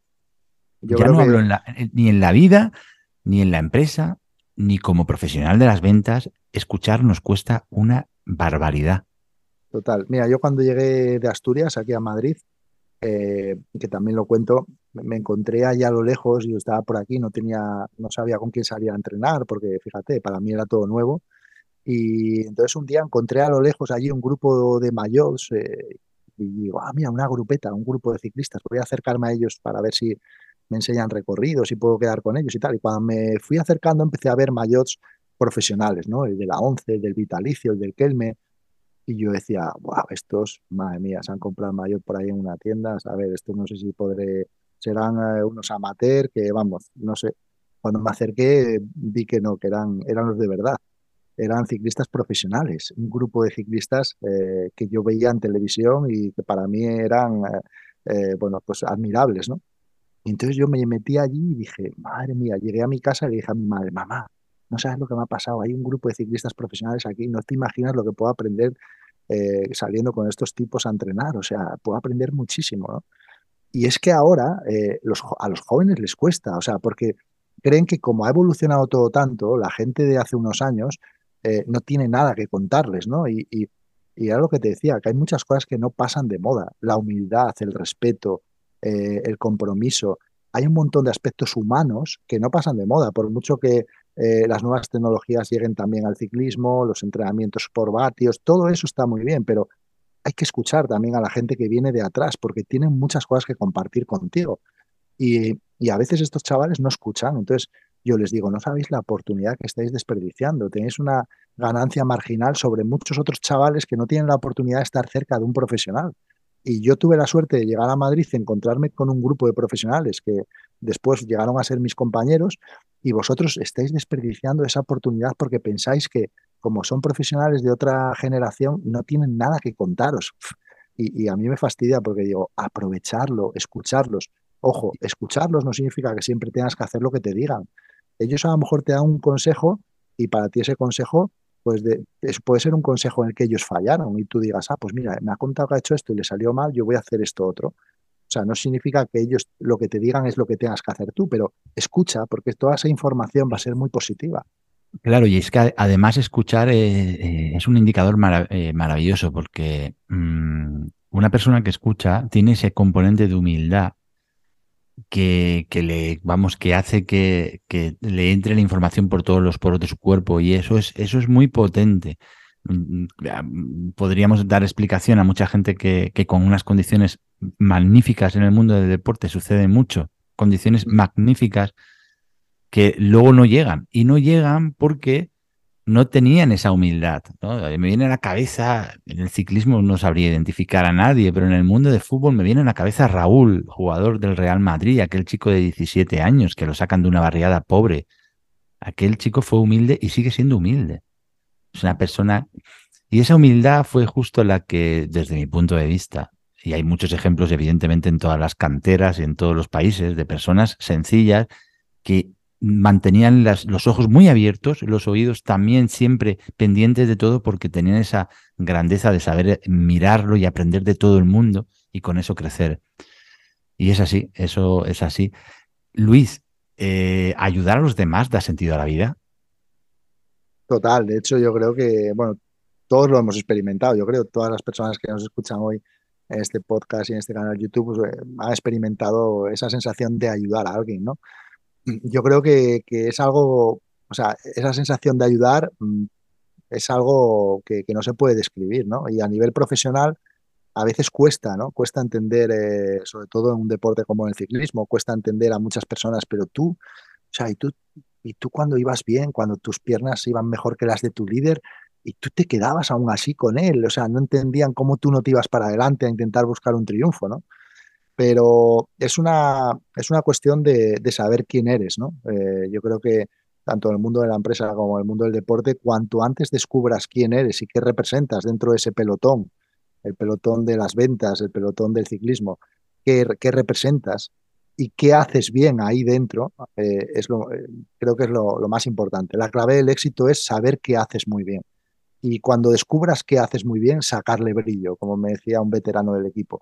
Me decía, Luis, tú intenta hacer algo tan bien que le pueda sacar brillo y que sea algo brillante. No importa que sea subir bidones en la espalda. Si tú eres el mejor del mundo subiendo bidones en la espalda, todos los equipos querrán que estés con ellos. Aunque para mucha gente subir bidones en la espalda pueda pensar que es algo de segunda, que eres un camarero del pelotón, pero si tú eres el mejor subiendo bidones, nunca te faltará un contrato eh, profesional. Y esto creo que, ocurre igual en la empresa, ¿no? Eh, todos tenemos que descubrir o intentar descubrir qué hacemos muy bien y, una vez que lo descubrimos, intentar sacar brillo a eso al máximo, ¿no? Y, para mí, el descubrir eh, muy pronto que, no tenía cualidades para ganar, pero que sí que podía eh, aportar mucho trabajando para los que sí que podían ganar, fue la clave del éxito, ¿no? sobre todo de que mi carrera fuera larga y, y también de descubrir que como bien dices, José, trabajando para otros también se puede, se puede ser feliz y se puede tener una sonrisa, ¿no? Porque al final ese triunfo es tuyo también. Eh, cuando un equipo consigue la victoria con el líder, eh, nosotros en nuestras llamadas telefónicas o en nuestros mensajes poníamos hemos ganado. Y a veces, bueno, los que no entendían mucho te decían, pero has ganado tú. Y le explicabas, no, no, ha ganado el líder del equipo. Yo he hecho el 85 de la carrera. Ah, vale, vale. Entonces, lo, y tú decías, no, no, pero que hemos ganado, que no entiendes que, ha sido muy bueno para nosotros, que al final eh, la gente va a decir qué, corredores estaban con este ganador, ¿Quién, quiénes le han ayudado a ganar. Eso era bueno para nosotros. Y sobre todo, entender que era muy importante tener a esa persona que ganaba, ¿no? Eh, no, verla como, como un rival ni como, voy a intentar yo llegar ahí a donde tú estás, sino entender, no, no, es que tú eres necesario para mí porque hay una anécdota que yo siempre recuerdo y es que cuando en el autobús del equipo antes de la carrera el director preguntaba una pregunta muy, muy, muy complicada que era, ¿quién puede ganar hoy? yo me escondía, o sea, yo decía, madre mía, y yo entendía, yo decía, yo no soy un ganador, necesito que uno de mis compañeros diga que puede ganar. Entonces, había dos o tres compañeros que sin pensarlo levantaban el brazo y yo más, mm, en vez de verlos como, estos son unos chulos, unos prepotentes, yo me daban ganas de levantarme y abrazarlos, porque yo decía, es que si no levantáis el brazo, no puedo hacer mi trabajo. Entonces para mí era necesario que esos eh, ciclistas dijeran yo puedo ganar. Y esa confianza que ellos tenían de ganadores era valiosa para los hombres de equipo, para los que trabajábamos, porque era una manera de salir a la carrera, acercarte a ellos y decir, no te preocupes que no va a faltarte de nada y vas a llegar a la última parte con las piernas lo más frescas posibles porque nos vamos a encargar de todo, porque tú eres el mejor y tú eres el que tienes cualidades para ganar.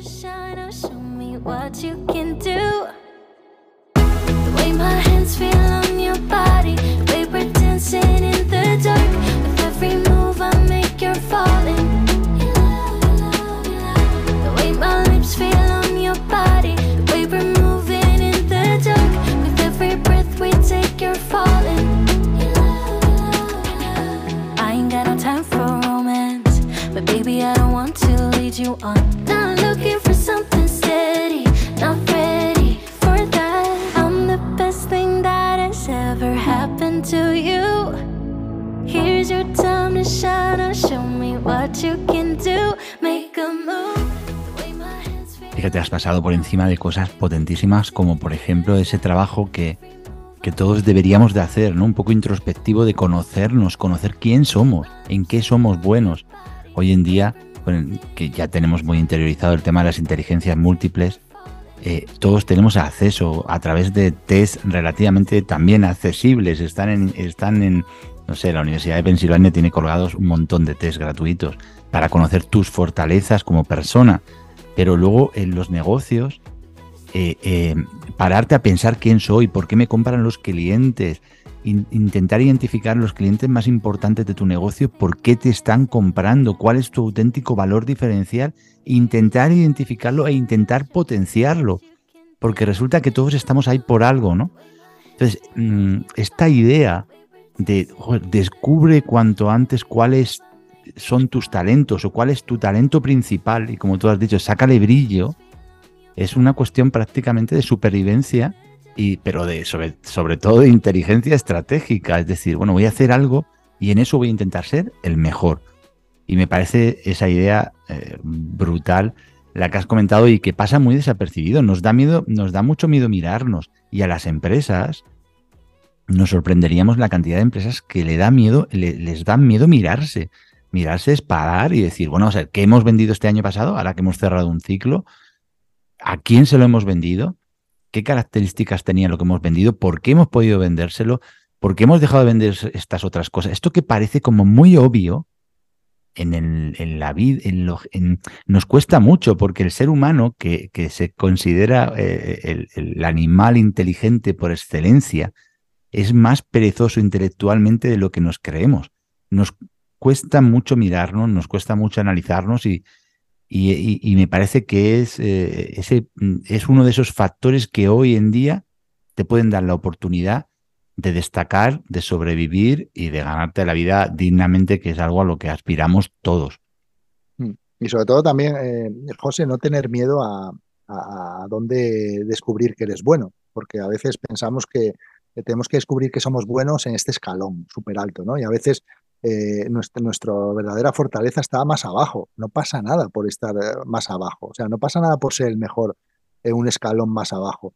Eh, incluso a veces nuestro éxito no está en progresar a escalones más arriba, sino está en ser mejor cada, cada año en ese escalón bajo. Y a veces ocurre que en el deporte se ve muy fácil, en el ciclismo. A veces se le da esa responsabilidad de líder por haber hecho una gran temporada a un gregario el año que viene, como has sido un gran gregario, te vamos a dar la responsabilidad en una carrera. Y de repente ese gregario que, que, volaba ya no es capaz ni estar donde estaba antes, porque le han dado una responsabilidad que él no puede asumir y que no está preparado para ella. Y muchas veces surge esa palabra de se ha relajado, claro, como le hemos ascendido en la empresa, se ha relajado, ya no es el que era. No es que él era bueno ahí abajo y tú le has subido. A veces el mejorar y el prosperar y que te eh, remuneren por, por lo bien que haces tu trabajo no es ascender. Eh, hay otras muchas fórmulas para remunerar a alguien y sobre todo hacerle entender que, bueno, que a lo mejor ese albañil no es bueno como capataz de albañiles, sino que es bueno poniendo ladrillos únicamente. Y, y, si le asciendes a otra categoría superior, pues le estás fastidiando y ahí ya no va a poder demostrar sus fortalezas. ¿no? Yo, yo ya te digo que para mí la palabra gregario eh, tiene pues, pues un poder magnífico que todos en algún momento ejercemos eh, todo, todo lo que conlleva esta palabra, tanto a nivel familiar, empresarial, deportivo. Y, creo que, que, todos, seamos líderes o seamos gregarios, tenemos que, entender que ayudando a otros eh, en el ámbito empresarial o deportivo también podemos conseguir un éxito propio, ¿no? Eh, mm, tú tienes una frase también, tengo una recolección de frases tuyas que me parecen muy brillantes, y una que dice, destacar no significa llamar la atención. Y, voy a hacer una analogía de esa frase con la idea que se produce mucho en las empresas. Tienes un equipo comercial, tienes cinco comerciales, hay un comercial que más vende, que destaca, y de momento quieres que acabe llamando la atención, quieres pasarlo a jefe de ventas. Y esa persona era muy buena vendiendo, era un vendedor, pero no se le da bien liderar personas o no se le da bien gestionar la parte administrativa que lleva eso. Entonces, claro que sí, o sea, hay que, hay que saber identificar dónde estás ubicado y, a veces se puede tener una mejor calidad de vida, un, un mejor futuro profesional haciendo algo que te encaja más con tus cualidades que, bueno, pues que cambiar. Tú has puesto el ejemplo claro, lo, asciendes, le, dices, ah, antes era el gregario y ahora te vamos a intentar. En el mundo del ciclismo se ve mucho y se ha visto mucho también el que, bueno, hay ciclistas que tienen dos etapas buenas, hay ciclistas que, que funcionan muy bien y este chico mm. tiene, tiene madera, ¿no? Pero luego a lo mejor, eh, pues no, no tiene las cualidades, sencillamente, no tiene los recursos físicos mm. para, para poder ganar. Eh, y, es así de sencillo. Se ve muy claro con los sprinters, José. Eh, los sprinters tienen un lanzador siempre, ¿no? Eh, ese lanzador eh, es el ciclista que se quita a 200 metros de la línea de meta. O sea, es el que va encabezando el grupo, cortando el viento a su sprinter, lo va lanzando para que coja máxima velocidad y cuando ya lo ha lanzado se aparta y, y, su líder levanta los brazos o intenta levantar los brazos ganando la carrera. Entonces, a veces dices, oye, vamos a fichar a este lanzador que es más barato a nivel eh, contrato y, lo convertimos en sprinter y deja de funcionar. Deja de funcionar porque él era bueno sabiendo que cuando él se apartaba llegaba otro para resolver la situación. En el momento que él sabe que cuando él llegue nadie más va a resolver esa situación, solo él, pues eh, a veces no, no, no, está preparado para eso. Y, por eso te digo que a veces entender que, oye, yo soy un buen lanzador y, mi forma de hacerme entender que estoy haciendo bien mi trabajo, no quiero que sea que me ascendáis a sprinter. Quiero que sea que me remuneréis mejor aquí, que tenga más eh, buenas condiciones por lo bien que estoy haciendo mi trabajo, que me cuidéis mucho más y mejor por lo bien que lo estoy haciendo. Entonces, dentro de tu propio escalón eh, se puede remunerar a esa persona sin pensar siempre en que la mayor remuneración es el ascenso. Para mí, eh, nada, y a veces, lo que te digo, a veces el ascender a alguien como darle eh, pues un, eh, un, premio por haber hecho las cosas bien, a veces es un gran error. Hay, hay a veces que tenemos que remunerar a las personas ahí abajo y habrá otros que sí, ¿eh? habrá otros lanzadores que a lo mejor cuando les dan esa oportunidad demuestran que también pueden ser sprinters, perfecto. Pero tenemos que entender que habrá muchas otras personas que demuestren que no son sprinters y que son grandes lanzadores. Totalmente. tu libro, El liderazgo de un gregario, eh, bueno, eh, eh, de alguna manera para, para ti lo publicaste en 2019 y entiendo que, bueno, quieres reivindicar la, el papel del gregario en el deporte, en la vida, en el ciclismo, por supuesto. Pero em, no sé qué opinas. Yo, es que creo que todos somos líderes y gregarios a la vez. O sea, todos en cualquier, en, porque la vida está conectada. Y uno es líder en casa, líder en el trabajo, gregario también en el trabajo, gregario el gregario en la sociedad, todos somos líderes y gregarios y lo más importante no es exactamente, desde mi punto de vista, eh, dónde estamos en cada momento o en cada situación, sino entender la necesaria figura del gregario en la sociedad en general. Totalmente. El título es, era un poco, pues eso que acabas de explicar tú, José, era una manera de decir, los gregarios pueden liderar y los grandes líderes saben convertirse en gregarios, ¿no? A mí muchas veces me preguntan en las conferencias, oye Luis, una pregunta muy, muy difícil. ¿Quién ha sido tu mejor líder? Digo, guau, es que esa pregunta es la más fácil que me podías hacer. Al contrario, mis mejores líderes eran los que sabían ayudarnos a los gregarios cuando lo necesitábamos. Eh, yo en el libro pongo muchos ejemplos, ¿no? Pero eh, pues a veces nuestros líderes no estaban en su mejor momento de forma y aparecían de repente cargados de bidones y te daban un bidón a ti como gregario. Eh, entonces, en ese momento se convertía más líder para ti, porque veías que ese tipo hoy no estaba para ganar, pero, pero era uno más del equipo. Sin embargo, tenía otros líderes que cuando no estaban para ganar, no estaban para nada más. No los buscaras, porque se mantenían aquí y decían, no, no, yo soy líder y de aquí no me bajo. ¿Cómo voy a subir yo bidones? Yo soy líder.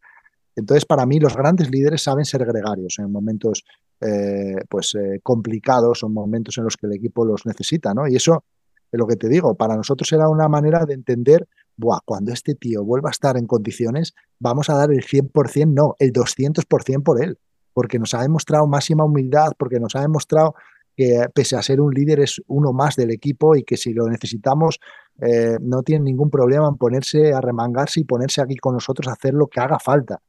Eh, y luego a nivel de gregarios, pues lo mismo, ¿no? Eh, todos somos gregarios en algún momento y, también podemos liderar, ¿no? Yo siempre digo que soy líder de mi vida y gregario en la de otros, ¿no? Y, para mí esa es una, una, clave fundamental, porque cualquier gregario en algún momento de su vida tendrá el liderazgo de un equipo en sus manos, ¿no? Y, y a veces las personas eh, que se creen más insignificantes dentro de la empresa, eh, en algún momento eh, su acción será muy, muy, muy, muy importante para que los números salgan ese día y para que las cosas sucedan. ¿no? Yo siempre digo a las empresas que el personal de limpieza es importante para que las cosas sucedan. O sea, cualquier persona, aunque parezca insignificante, tiene un poder máximo en cualquier equipo de trabajo o cualquier equipo deportivo, ¿no?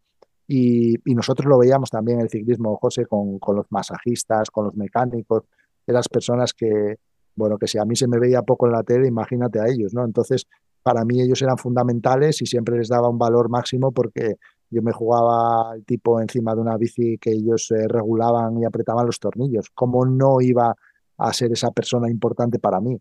¿O cómo no iba a ser importante una persona que cuidaba mis músculos cada día, me intentaba recuperar emocional y físicamente, para mí esas personas eran, como yo los llamo en el libro, ángeles de la guarda, y, pese a tener a lo mejor los sueldos más bajos del equipo, eh, eran las personas eh, más importantes a la hora de conseguir resultados.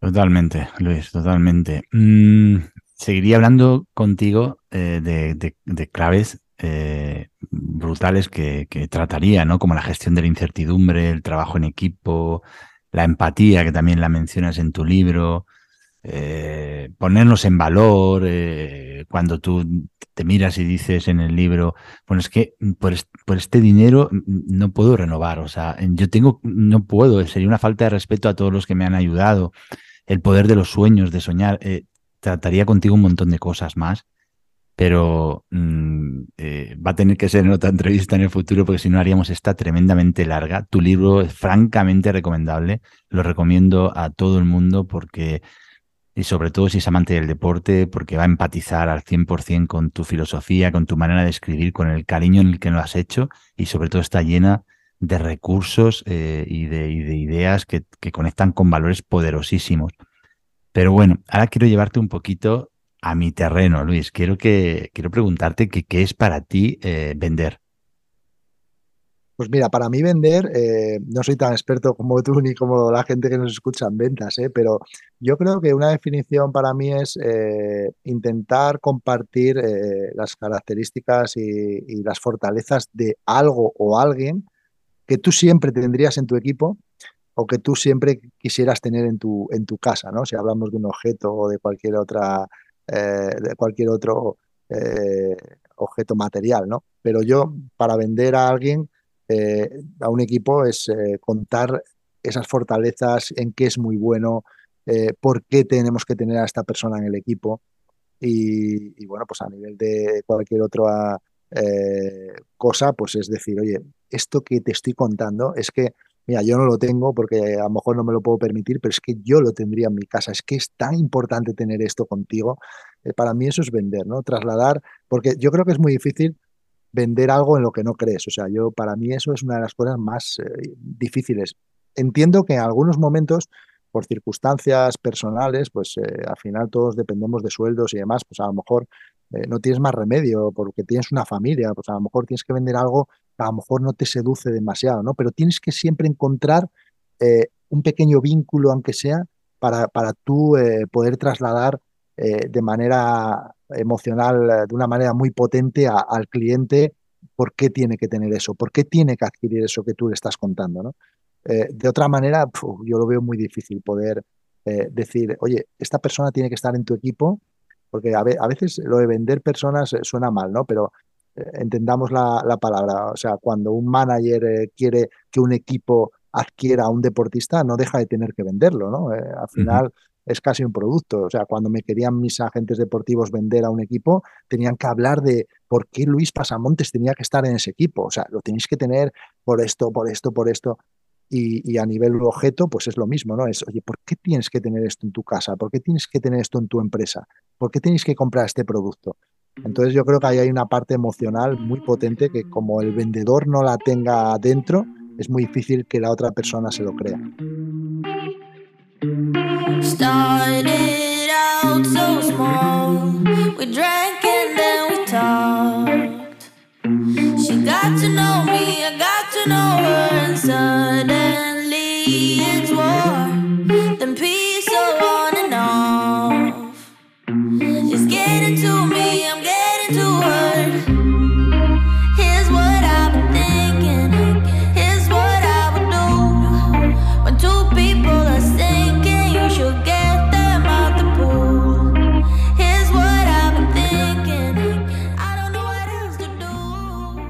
Sí, porque al final vender, vender es un proceso eh, casi de seducción eh, y la seducción tiene mucho que ver con la conexión con uno mismo, con el entusiasmo con el que uno transmite las ideas. Efectivamente es como tú dices.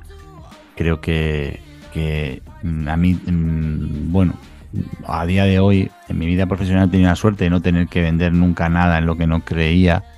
De hecho, hoy en día que yo tengo mi empresa de representaciones y represento firmas, siempre digo lo mismo. Yo, mm, bueno, yo soy fan de las firmas que llevo, soy fan de ellas, soy el primer fan por sus valores, por cómo tratan a su equipo, por, cómo cuidan de todo el mundo, por eh, cómo son de honestas, con cómo cumplen con la promesa, que es algo brutal, ¿no? La promesa, un concepto que en muchas veces no se le hace el caso que hay que hacerle, ¿no? ¿Y tú a qué te has comprometido? y lo has cumplido, porque claro, vender lo, relacionamos con transmitir una idea de manera brillante para que la otra persona no la compre. Bueno, ¿y luego qué hacemos con la promesa? Con esa idea, ¿qué hacemos? Porque la venta es una cosa circular, hay que cerrarla. Entonces, es, así. Eh, claro, como todos compramos, como todos vendemos a diario, porque forma parte de nuestra vida, ¿Qué es lo que más valoras de, un vendedor y, lo que más detestas de un vendedor? Lo que más valoro es eh, su sinceridad. Fíjate, siempre eh, al final, pues nos encontramos vendedores en muchos ámbitos, ¿no?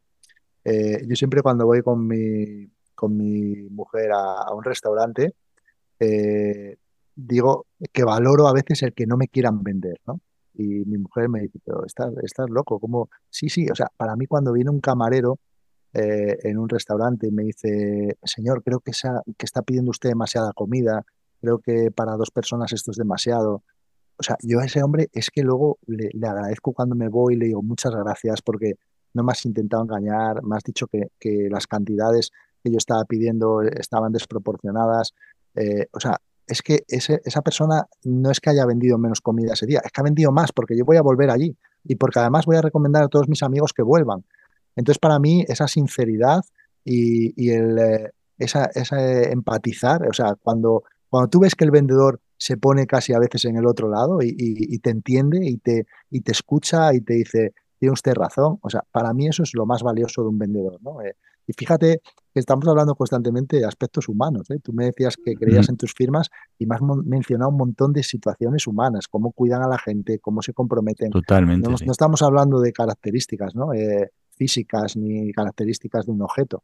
Y luego, por otro lado, lo que, lo que, lo que no me gusta tanto pues es eh, precisamente lo contrario, ¿no? que, a veces te sientas con la sensación de por no ser un cliente asiduo, a veces, yo qué sé, cuando vas eh, a, alguna tienda de un lugar en el que no te conocen, en un pueblo, porque a lo mejor no vas a volver a pasar, que, que no te traten como al cliente que viene todos los días a comprar. Eh, yo creo que en ese momento estoy estoy pagando, estoy intentando comprar como cualquier otra persona. Seguramente a lo mejor no vuelvo porque no vivo ahí, pero creo que merezco el mismo respeto, el mismo trato eh, y a veces pues esos pequeños detalles que ves con el que viene siempre y con el que no y contigo que te consideran forastero, pues me hacen entender que, que no están haciendo muy bien su profesión como vendedores. Luis, ¿qué futuro, qué futuro, qué proyectos tienes para el futuro que nos puedas compartir? ¿En qué líos estás metido? Bueno, pues seguir un poco con todas las cosas que hemos comentado al principio, eh, estar muy, muy vinculado al ciclismo y, luego también pues eh, con el Club Gregarius, que es un club que fundé hace ya unos años, en 2017, en el que fusiono empresa y ciclismo y organizamos eventos para gente del mundo de la empresa que le apasiona la bici. Entonces, pues bueno, pues hacemos eventos. Intento también eh, con este club, eh, pues acercar a personas que a lo mejor no tienen la posibilidad eh, por la gente que yo conozco dentro de este ámbito, de, estar cerca de algunos de sus ídolos, con los que pueden entablar una conversación y aprender de ellos también, de una manera bidireccional, el deportista del empresario, el empresario del deportista. Y entonces, pues me, gusta organizar este tipo de experiencias y, disfrutarlas, porque me estoy dando cuenta que a lo mejor es que ya me voy haciendo mayor, José, pero cuando veo a la gente, a los socios del club, eh, con, una, con, una, sonrisa, eh, el otro día estábamos en un evento y no estaba mirando el evento, estaba mirando a uno de los socios que estaba emocionado, ¿no? Entonces yo en ese momento sentía que estaba haciendo bien mi trabajo y que esa experiencia había merecido la pena, ¿no? Entonces, pues eh, seguir disfrutando de eso y compartiendo pues, esas, esas situaciones a las que yo tengo acceso, no ser egoísta y decir, bueno, esta gente la conozco yo, no quiero compartirla. No, no, esta gente la conozco yo y quiero compartirla con vosotros porque creo que sería injusto quedármela para mí, ¿no? Una vez más, eh, Eh, lo bonito de ayudar a los demás o de sentir que, puede, que puedes eh, ayudar y que, de alguna manera puedes hacer que, que, la vida siga mereciendo la pena mucho por, por las personas, por las personas que hay alrededor de uno. Luis, en tu vida has tenido muchos mentores, evidentemente algunos los hemos comentado aquí. ¿Hay algún, algún mentor que para ti haya sido especial, que tú destacarías eh, por encima de los demás? Bueno, como dices, ¿eh? muchísimos. Eh, es muy injusto mencionar a uno, pero bueno, por mencionarte a alguno, creo que Tino ha sido una persona pues, que me ha ayudado mucho en el camino. ¿no?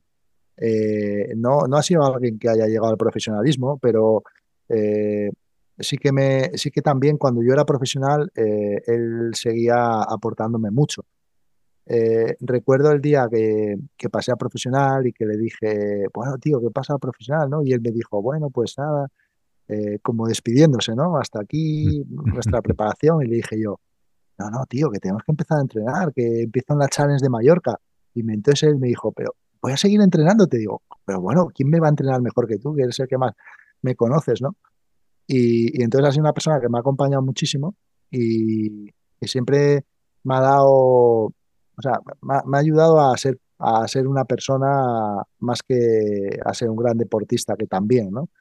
Eh, y a veces me daba pequeñas eh, curas, ¿no? De, humildad, de, eh, o sea, siempre me, ponía los pies muy en la tierra. Cuando yo empecé a, destacar un poco y tenía que ir a su casa a comer, porque el alza así lo, así lo decidía, eh, pues antes de las carreras me llevaba a recoger hierba porque él vivía en una casa de campo y yo decía, pero Tino, ¿cómo voy a ir a recoger hierba? Que tengo una carrera ahora. Y me decía, no pasa nada, a recoger hierba conmigo con el tractor y luego a correr. O sea, me decía, esto que estamos haciendo es importante, pero también es importante que pienses en que hay mucho más de la, que la bici, que, no sé, me daba muchas...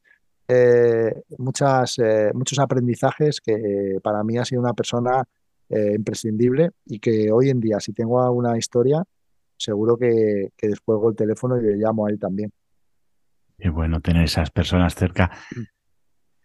Eh, Luis, eh, con el ánimo de conocerte un poquito más, nos compartes un libro, una película y una canción que para ti sean un referente, sean algo que te, te evoquen cosas bonitas, que te traigan buenos recuerdos.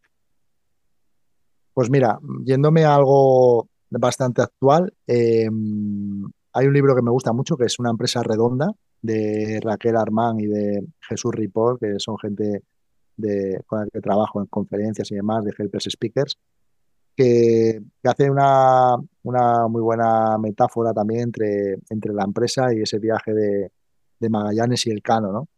Eh, al final, eh, pues hay un montón de situaciones que también me recuerdan mucho a mí, a, lo que yo vivía en el pelotón, ¿no? Eh, al final no dejan de ser un grupo de marineros liderados por unos líderes con unos caracteres muy diferentes, con una personalidad muy diferente y, también se ven muchas situaciones en ese viaje que, se pueden trasladar al mundo empresarial, ¿no? y la verdad que está guay porque además de recorrer un poco la historia y descubrir algunas cosas que, que tampoco estaban muy claras, eh, pues estás aprendiendo también eh, a, cómo se tiene que comportar eh, o cómo debería de comportarse la gente en un equipo, ¿no? Para que, para que sobre todo se llegue a tierra y se consiga ese objetivo y, a nivel empresarial se consigan ventas o se consigan éxitos en el deporte. Luego, película también, una bastante reciente que he visto, es El niño que tomó al viento, es una película muy curiosa porque, sin hacer mucho spoiler, habla de, un niño que vive en una aldea africana muy pobre. Eh, tiene que salir de, clase porque sus padres no, se pueden permitir ya pagar eh, eh, su pues, que, que, acuda al colegio.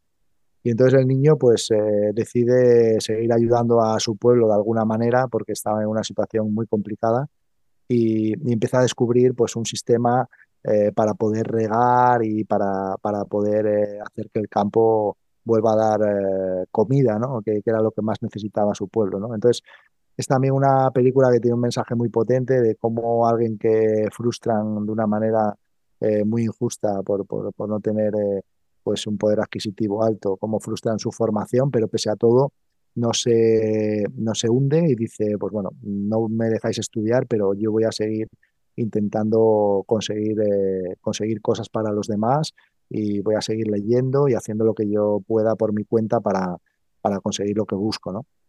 Y, y una película, pues eh, Dance Monkey, es una, o sea, una película, una canción, perdón, Dance Monkey, que es una canción, bueno, pues que me gusta subir el volumen siempre que la escucho y que además estuvo presente en un día muy importante para mí, como fue mi boda con mi, con mi mujer. Y, bueno, pues es una canción que, me anima, pero que es una canción que dependiendo del estado emocional que tenga, siempre me sirve. O sea, si necesito pensar en, en, eh, el pasado y emocionarme, la escucho. Si necesito motivarme para montar en bici, la escucho. O sea, me sirve para todo porque no, no importa el estado emocional que tenga, siempre, siempre es una buena herramienta para mí. Fantástico, pues anotadas quedan y las compartiremos en las notas del programa para que, bueno, quien le haya causado curiosidad, la, los busque, busque la película, busque el libro, busque la canción y pueda, pueda entender todavía un poquito más quién es Luis Pasamontes. Luis, eh, ya para terminar, ese aprendizaje, ese gran aprendizaje que, que, que, hasta ahora te ha dado la vida, y que compartirías si pudieras conectar con el Luis Pasamontes de 20 años? ¿Qué le dirías? Yo creo que uno de los mayores aprendizajes que, me ha dado la vida y que también me ha trasladado mucho la gente que tenía alrededor es que nadie, nadie tiene el derecho de, decirte hasta dónde puedes llegar. Eh, únicamente tú lo puedes descubrir. A mí muchas, muchas personas me dijeron que nunca llegaría al profesionalismo. Muchas personas me invitaron en cantidad de momentos a abandonar el deporte, a centrarme en, eh, únicamente los estudios, algo fundamental. Pero luego hubo personas muy importantes como mi madre que me dijeron esto lo dejaremos cuando tú quieras, eh, seguirás estudiando, pero también quiero que sigas haciendo lo que más te gusta, que es eh, montar en bici y cuando tú decidas lo dejarás. Pero mientras tanto, quiero que compagines las dos cosas y no me importa que tengas las mejores notas porque sé que estás haciendo algo más que estudiar, algo que también te va a servir como formación para el futuro, pero quiero que nunca abandones los estudios, esa es mi única condición. Pero sobre todo, que nadie te diga cuándo tienes que abandonar algo. Fantástico. Y potentísimo, fantástico y potentísimo. Eh, Luis, quien quiera contactar contigo, contratarte como speaker para una conferencia, conocerte en mayor profundidad, ¿cómo lo puede hacer? Bueno, pues eh, estoy en redes sociales, eh, en todas, en Instagram, en LinkedIn, me podéis buscar Luis Pasamontes, Pasamontes Luis. ahí estaré, bueno, pues encantado de contactar con toda la gente que así lo desee. Y igualmente podéis contactar conmigo para, para una conferencia o para cualquier encuentro. Eh, como, como te digo, trabajo con la agencia Helpers Speakers y tanto a través de ellos como directamente conmigo. Eh, estaré encantado de, bueno, pues de conversar eh, sin ningún compromiso y de, y de conocernos mucho más. Así que por ahí, por ahí estoy, para lo que necesite la gente. Nada, yo colocaré en las notas del programa eh, estará puesto todos los enlaces a tus, a tus redes, a tu página web, etcétera, para que sea muy fácil. Quien esté escuchando esto en este momento solo tiene que bajar y desplegar las notas y ahí lo va a tener. Solo me queda, Luis, darte las gracias, decirte que, wow, ha sido toda una suerte, una suerte para mí, que soy un aficionado al ciclismo y que, y que para mí es un honor tenerte aquí. Es, no sé, eh, de las entrevistas que he hecho, una de las que más satisfacción me va a dar, sobre todo porque amo el deporte y entiendo eh, lo, que, lo que has hecho, lo que has conseguido en el deporte y desde dónde lo has hecho, desde esa esencia tan humana, como hemos repetido mucho, desde ese corazón tan grande eh, vamos, francamente te digo que eres admirable. Eh, mil gracias por estar en este espacio, mil gracias por compartir lo que sientes, lo que piensas, por ser tan generoso. Sigue haciéndolo, estás ayudando a mucha gente aunque no seas consciente. Eh, mil gracias, Luis.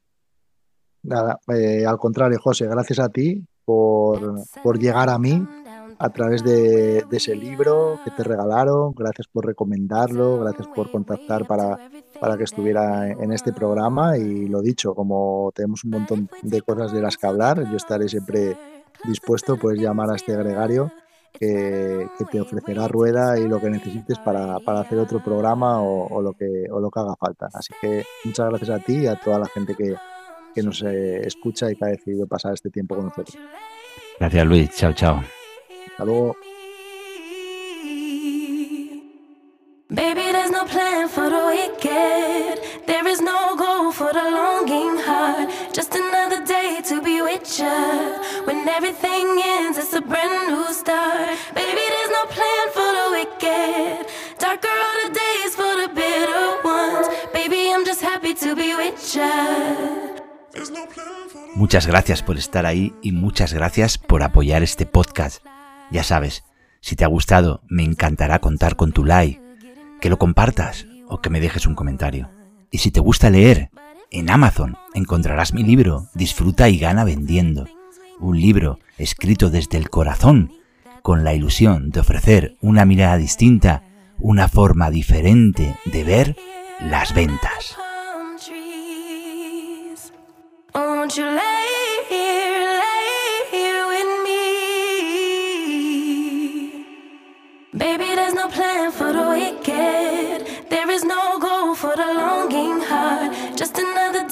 Be with you. When everything ends, it's a brand new start. Baby, there's no plan for the wicked. Darker are the days for the bitter ones. Baby, I'm just happy to be with you. There's no plan for the wicked. Has escuchado El lado humano de las ventas, un podcast de José Pascual.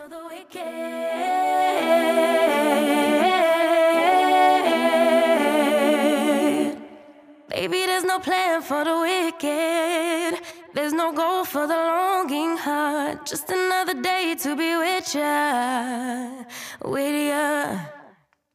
Baby, there's no plan for the wicked. Darker are the days for the bitter ones. Baby, I'm just happy to be with ya, to be with ya. Baby, there's no plan for the wicked. There is no goal for the longing heart. Just another day to be with ya. When everything ends, it's a brand new start. Baby, there's no plan for the wicked.